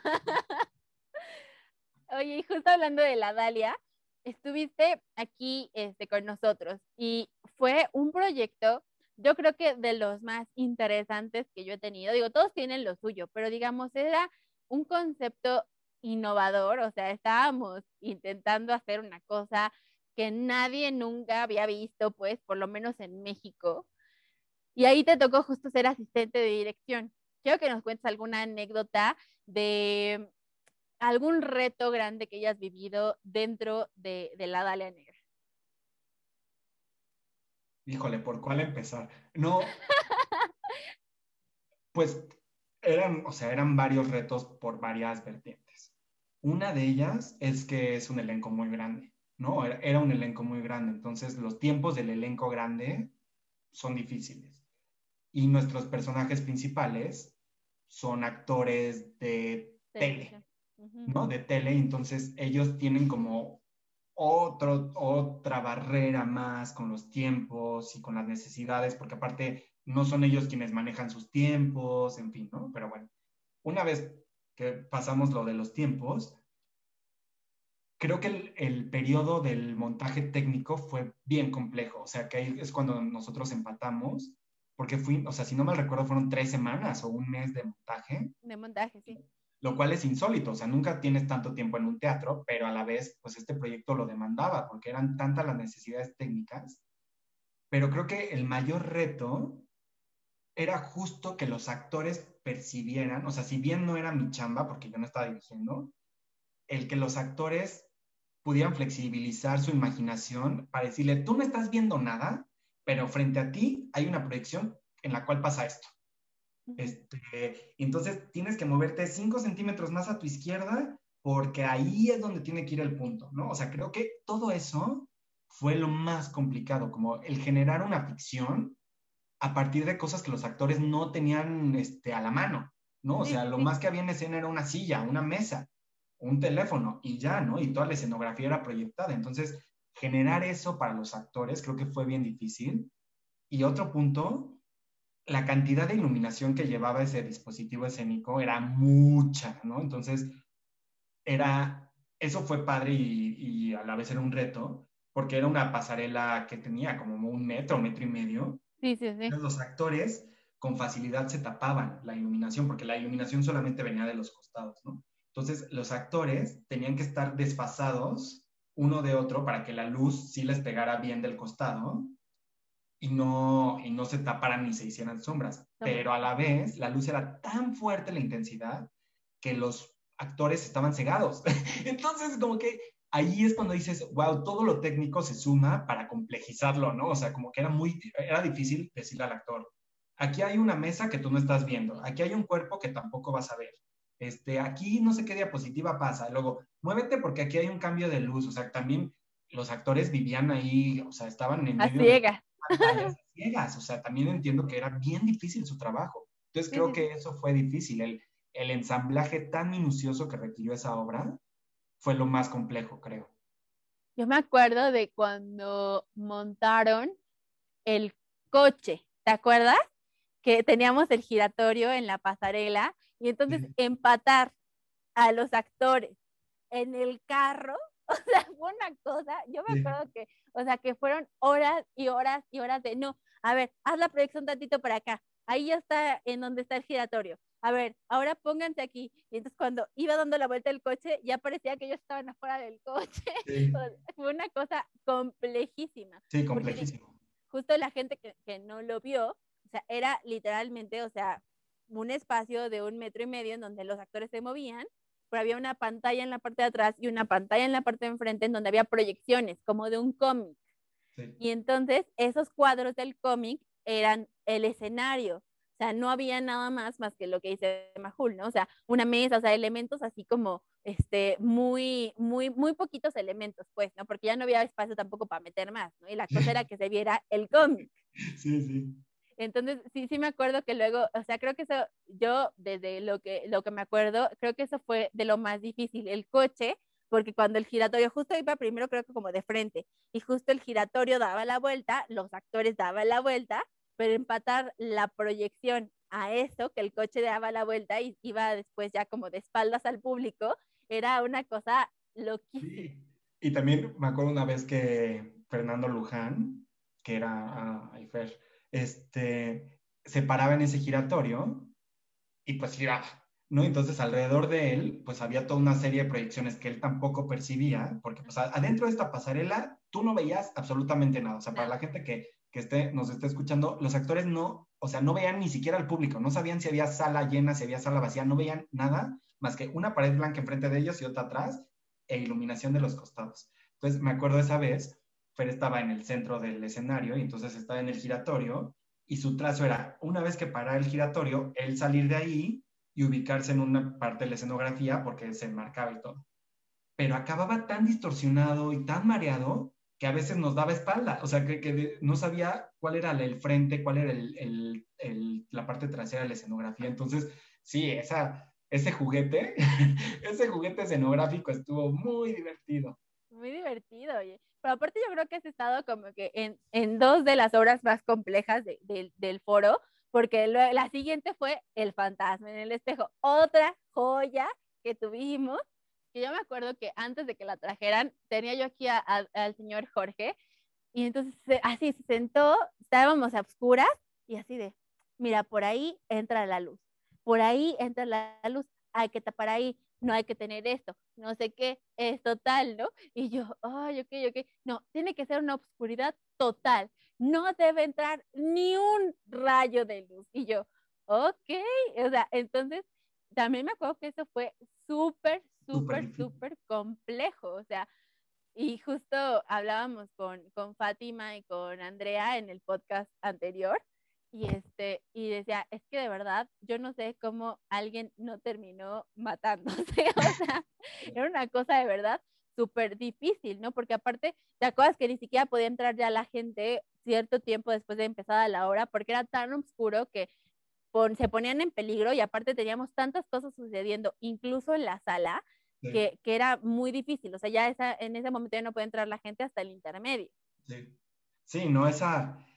Cuando llegamos al foro Chapultepec, ya habíamos tenido un primer proceso súper complicado en el López Tarso, que ahí es donde se estrenó la obra y donde realmente se armó. O sea, ahí sí también fue, o sea, porque la escenografía también tenía sus complejidades, a pesar de que se veía sencilla, eran unos rieles, ¿no? Y entonces, si los rieles se atoraban y que si ya no corría, etcétera, entonces, uff, sí, me acuerdo. Y estos, los oscuros totales, pues están difíciles, son muy difíciles en espacios tan grandes. O sea, el foro Chapultepec es enorme, entonces logra un oscuro total, porque de la cabina, invariablemente, por más que esté apagada todo, pues hay un destello de la consola, ¿no? Por ejemplo, ¿no? Que tiene luces la consola. Entonces, ya con ese mínimo de destello de luz, ya. Este, se echaba a perder todo. Sí, se echaba a perder todo, ¿no? Y bueno, ahí, por ejemplo, está bueno el chisme, porque tú como responsable del foro, también hay cosas de seguridad que no puedes evitar, ¿no? O sea, esta cosa de, no quiero que la salida de emergencia esté prendida porque da luz, pero a la vez tiene que estar prendida porque es una cosa de salida de emergencia, ¿no? O sea, justo es por eso. Entonces, como que ahí saber mediar y lograr mediar es difícil, porque si no puedes, o sea, ahí, por ejemplo, las escaleras que ahorita estoy viendo que tienen en el filo estos, este, estas luces, pues tampoco podían estar prendidas, ¿no? Entonces, si alguien por algún momento, por alguna necesidad tenía que salir, pues se volvía peligroso. Sí, sí, sí. Sí, no, la verdad es que fue muy complejo. Digo, tuvimos que llegar, obviamente, pues como un punto medio, obviamente las anfitrionas siempre aquí con lámparas, etcétera, pero este, pero finalmente, o sea, sí fue una cosa súper difícil porque era, eran muchas cosas sucediendo, o sea, también por eso la gente cuando llegaba tarde ya no la dejamos pasar, o sea, que se enojaban y todo, le decíamos, es que mira, es por tu seguridad y es también por la seguridad de, los, de, de la gente que está interactuando en la sala porque teníamos tantas cosas sucediendo que de pronto si alguien se paraba o alguien decía, híjole, quiero hacer pipí o lo que sea, era como, no, no puedes salir, o sea, porque justo igual en ese momento iba a salir un fantasma o algo, o se podía topar con alguien y o la anfitriona tenía que ponerle la, la, lámpara para poder salir y todo, que me acuerdo que hasta las, las lámparas de las anfitrionas les tuvimos que poner este black light, este, porque justo, o sea, fue como, pues no, porque si no, o sea, entra la gente y si la luz es muy fuerte, entonces también se nos arruina todo el tema. No, no, no, la verdad es que creo que también esto fue toda una, una aventura, que la verdad es que fue también muy, muy exitoso, pero sí fue toda una situación también, este, eh, lograrlo. Estuvimos dos veces en el foro Chapultepec con esa, ¿no? ¿O fue una, o fue solo una corrida? No me acuerdo. No, no, no, fueron dos veces. Fue una vez que fue un mes seguidito y luego se fueron y regresaron otra vez, no me acuerdo cuánto tiempo después. Porque la, primera estuvimos con Juan Diego y ya la segunda estuvo Brandon, ¿no? Brandon, exacto, sí, sí, sí. Pues ese proyecto ha sido el que, o sea, mi proyecto más largo, o sea, como que el que más funciones he dado ha sido el fantasma en el espejo. Yo no fui a la gira, creo que al final se juntaron como 230 funciones, pero pues de esas pon tú que estuve en unas 190, o sea, sí, sí es un chorro. Sí, la verdad es que fue un proyecto que le fue muy, muy bien, o sea, la verdad estuvo muy padre. Sí. Oye, cuéntame otra cosa.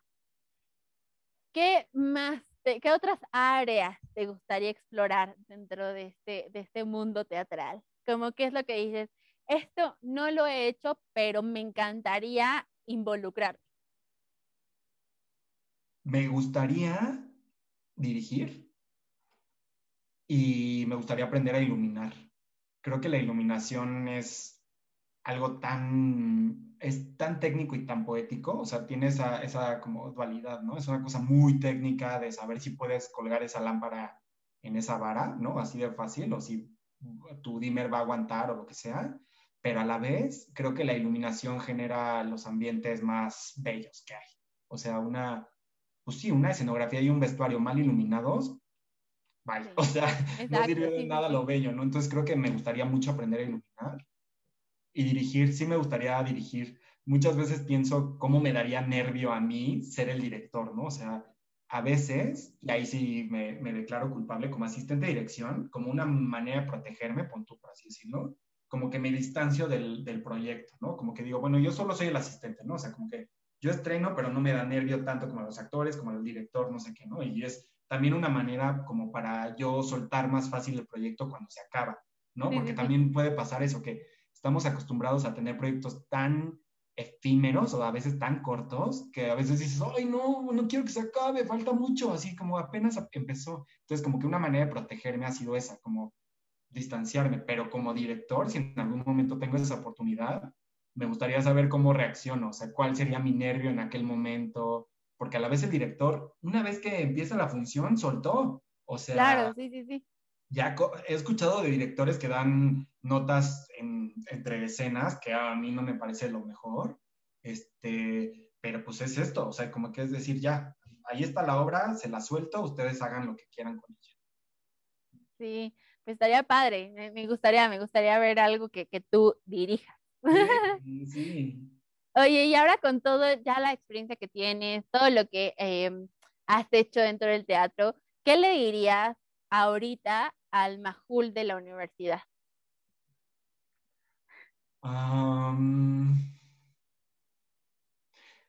fíjate que me gusta tu pregunta porque hace poco hablaba con un amigo, él es mucho más chico que yo y él es escenógrafo. Y me dijo, ah, ya entendí que no soy la joven promesa del diseño. Y yo, uff, güey, ¿qué te digo, no? O sea, como tiene 26 y yo estoy por cumplir 33, ¿no? Entonces le dije, híjole, güey, te entiendo perfecto porque a mí me pasó, o sea, como que, o me sigue pasando, ¿no? El decir, no me siento, o sea, no soy un anciano, obviamente, pero a la vez ya no tengo la misma energía ni la misma posibilidad que cuando era más joven, ¿no? Entonces, y entender que ya no estás en ese punto y que a la vez las expectativas, eso es lo que me diría, ¿no? A mí yo estudiante, es decir, aligera tus expectativas y tus plazos, sobre todo, ¿no? Porque pasa mucho que cuando eres más chavito, quieres que las cosas sucedan más pronto, ¿no? O que digas, ya, a los 26 ya voy a tener mi Oscar, no, güey, no va a suceder eso así, ¿no? Entonces, creo que ese sería como mi lección, decir, replantea tus tiempos. O sea, entiende que no necesariamente porque tú quieras que pasen los tiempos de alguna manera, van a suceder. Y el ser más flexible. O sea, si, si yo entré a la carrera para actuar y ahora me veo a 10 años de distancia haciendo esto, como que sí me diría, mira, relájate un chingo mano, porque esto vas a tener que responder a muchas profesiones y a muchas cosas. O sea, si, a mí es lo que me ha mantenido en el teatro, en la diversidad de las cosas que puedo hacer. Quizás si solamente hubiera ejercido la actuación, no habría hecho tanto teatro como he hecho hasta ahorita. Entonces creo que eso es lo que me diría, como el relájate, aprende y deja que los tiempos sean los que tienen que ser. O sea, no hay de otra. Claro. No, y aparte es una super lección, o sea, porque mira, justo hablaba hace poquito con, con, con mi novio que él hace este audio y, este, y entonces me decía, no, pues estoy en este curso, ¿no? En donde eh, la persona que me lo está dando es más como de sentimiento, de a ver qué sienten, no sé qué. Entonces me frustra un poco porque yo tengo toda la teoría, pero luego pensar en el sentimiento y eso está cañón, ¿no? O sea, como que salirte de, de, de, de la teoría, de que sea perfecto, de que quede todo súper balanceado, ¿no? O sea, este, y, y pasarte después a, deja, deja que quede perfecto, o sea, más bien a ti que te hace sentir, que a ti te guste, que a ti te haga sentido, que realmente eso a ti te resuene por dentro y digas, me gusta a mí, ¿no? O sea, y entonces cuando a ti te gusta algo igual y tú esto que estás poniendo este, en los oídos de los demás, a las demás personas también les, les va a gustar, ¿no? Les va a hacer sentido más allá de que esté perfecto y que todos los instrumentos se escuchen súper alineados y bien trabajados y todo eso, ¿no? Y, este, y me dice, que a veces de pronto no, no sé cómo empezar por esto y tal, ¿no? Y justo eh, yo le decía, a ver, es que es una cosa a la vez, ¿no? Y hay que también, justo lo que dices, ¿no? Soltar el perfeccionismo y soltar todas las expectativas que teníamos de que todo iba a ser eh, color de rosa, bombones y nubes, ¿no? O sea, no va a pasar, ¿no? Y justo, este, hay que poner, no la vara baja, porque no se trata de esto, siempre tener la vara alta, pero a ver, no nacimos sabiendo lo que sabemos ahorita y es un proceso de ir aprendiendo y no la primera vez que tú saques un sencillo, hagas una obra, publiques un libro, eh, hagas tu primer video de YouTube, vas a ser el exitazo de la gente que tiene 10 millones de seguidores o que es un bestseller. ¿No? O sea, pero justo por dónde empezar, aventándote, haciéndolo y con las cosas con las que tienes a mano, ¿no? O sea, pero justo es empezar. Ya el crecimiento se va dando poco a poco. Sí, como una premisa de la actuación es, se trabaja con lo que se tiene y con lo que se puede. O sea, yo hoy me estoy presentando, digo, o sea, si lo traslapamos como algo este, histriónico, yo como actor me presento hoy a mi función con los recursos que tengo hoy y con la manera en que hoy me siento, hoy estoy pensando, hoy estoy incómodo, hoy estoy contento, hoy estoy contento. O sea, con eso es lo que se trabaja, con lo que traes ahorita, punto, no hay otra.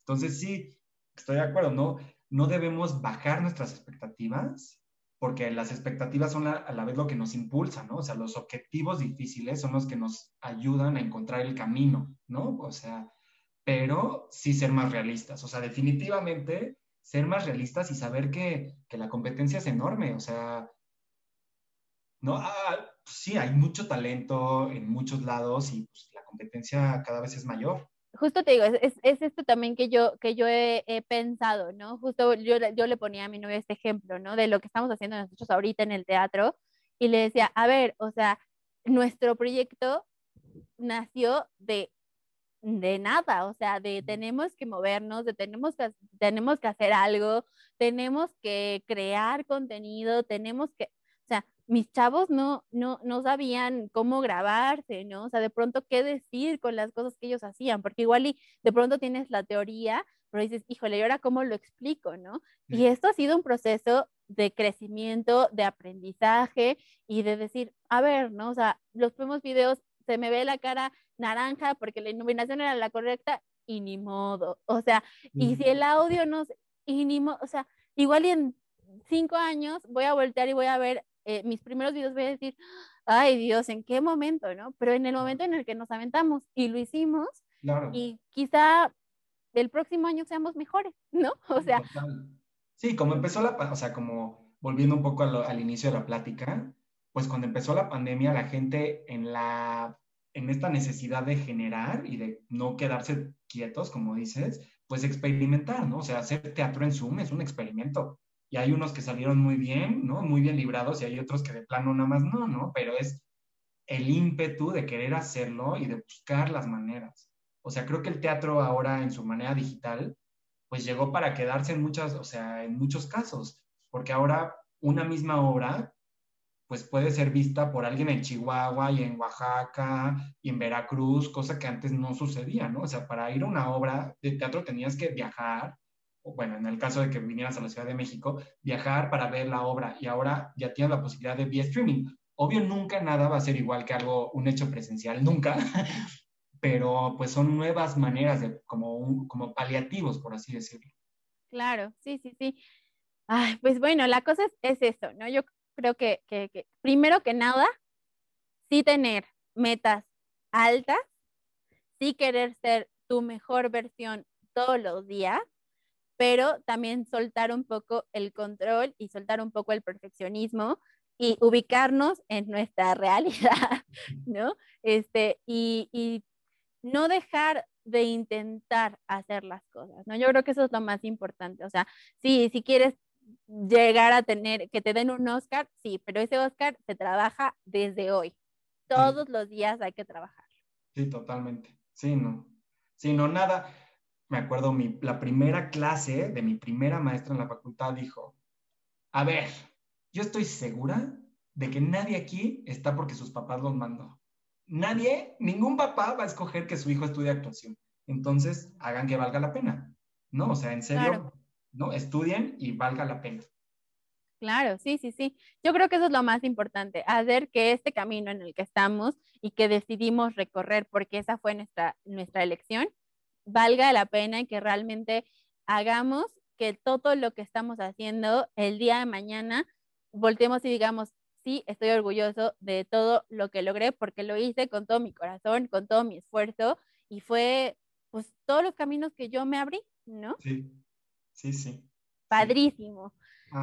Oye, este, ya casi estamos por terminar nuestra entrevista, pero quería contarte que tenemos una sección que se llama Historias en Teatro. Ok. ¿Y de qué se trata esto?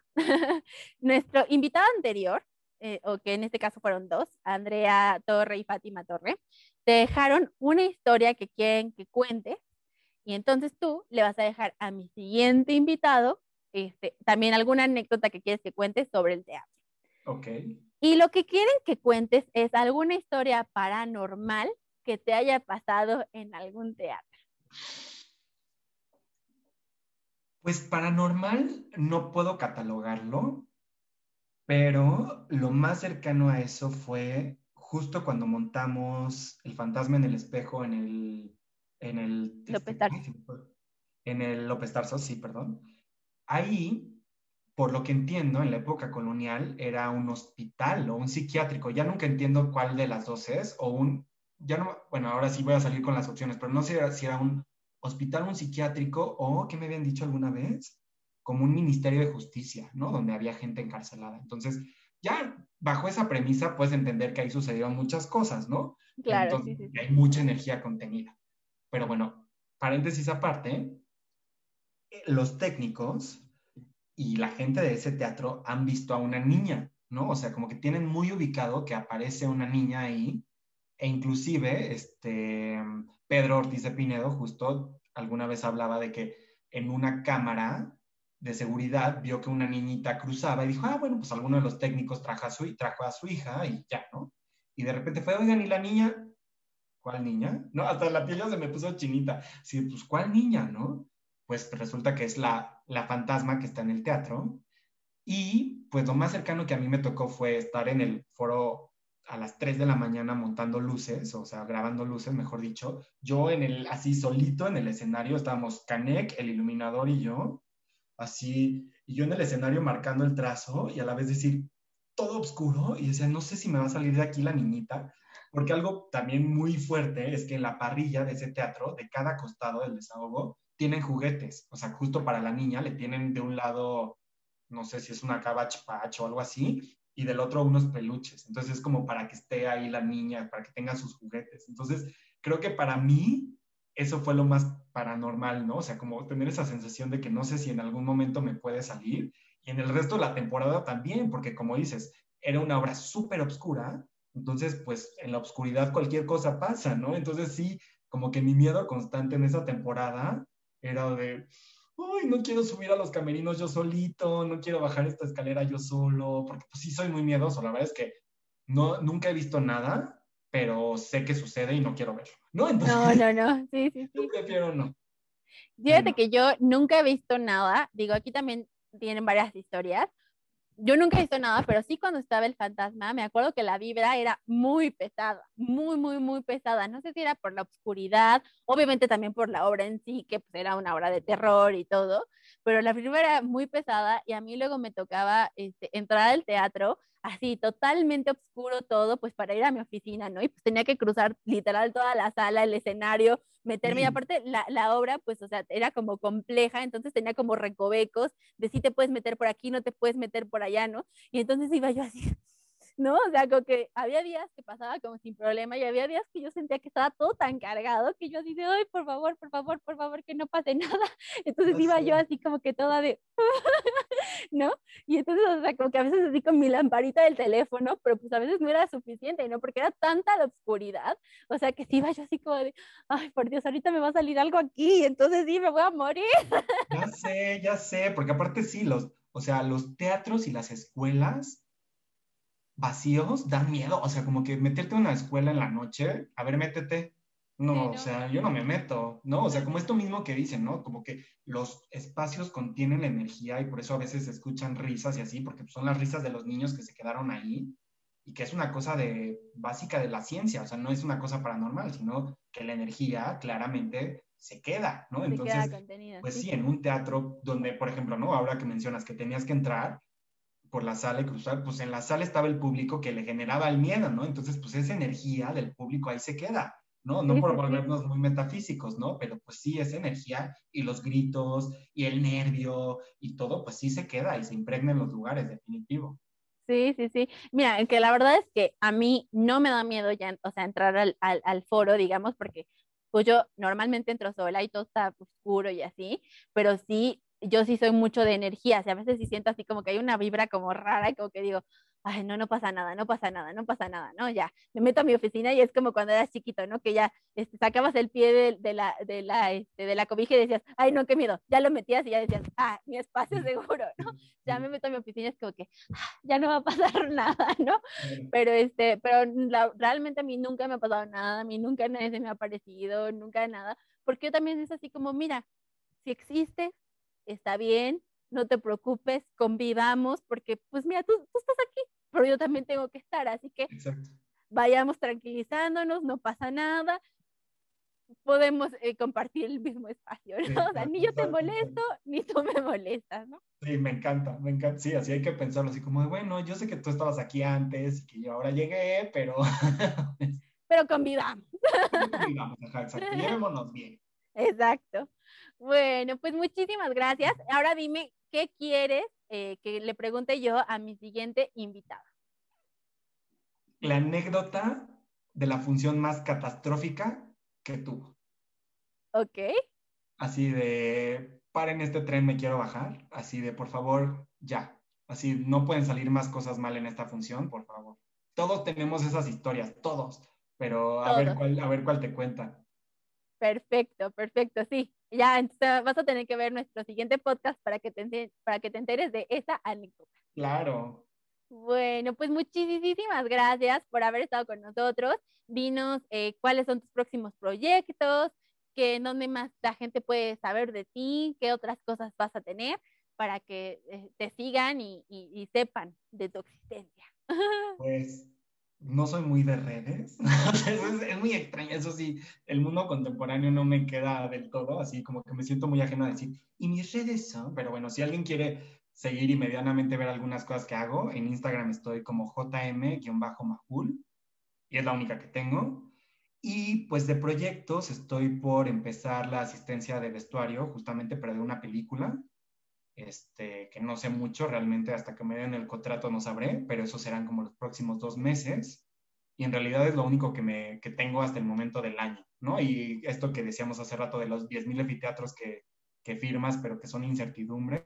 Entonces, de primer momento solo tengo ese proyecto y pues esperemos que se vayan sumando más para el resto del año. Súper, sí, ojalá sí, te vamos a mandar muy buena vibra para que hagas la actuación, para que hagas muchos proyectos, muchos vestuarios, mucho de lo que te gusta y que pues nada, te tengamos también aquí pronto, pronto, pronto en el foro. Sí, me gusta mucho trabajar ahí, de verdad.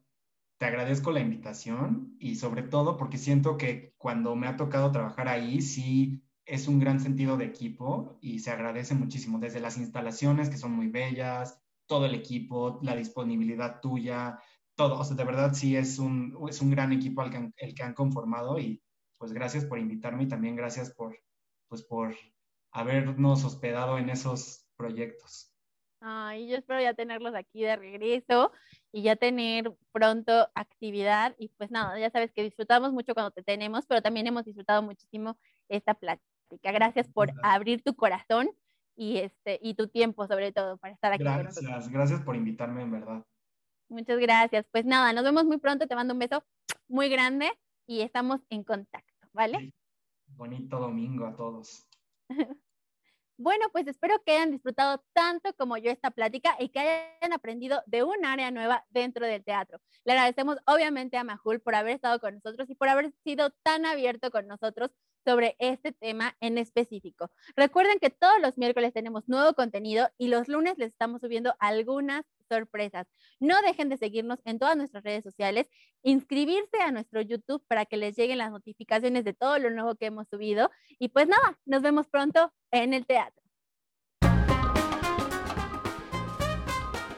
Theater Talks, un podcast del Foro Cultural Chapultepec.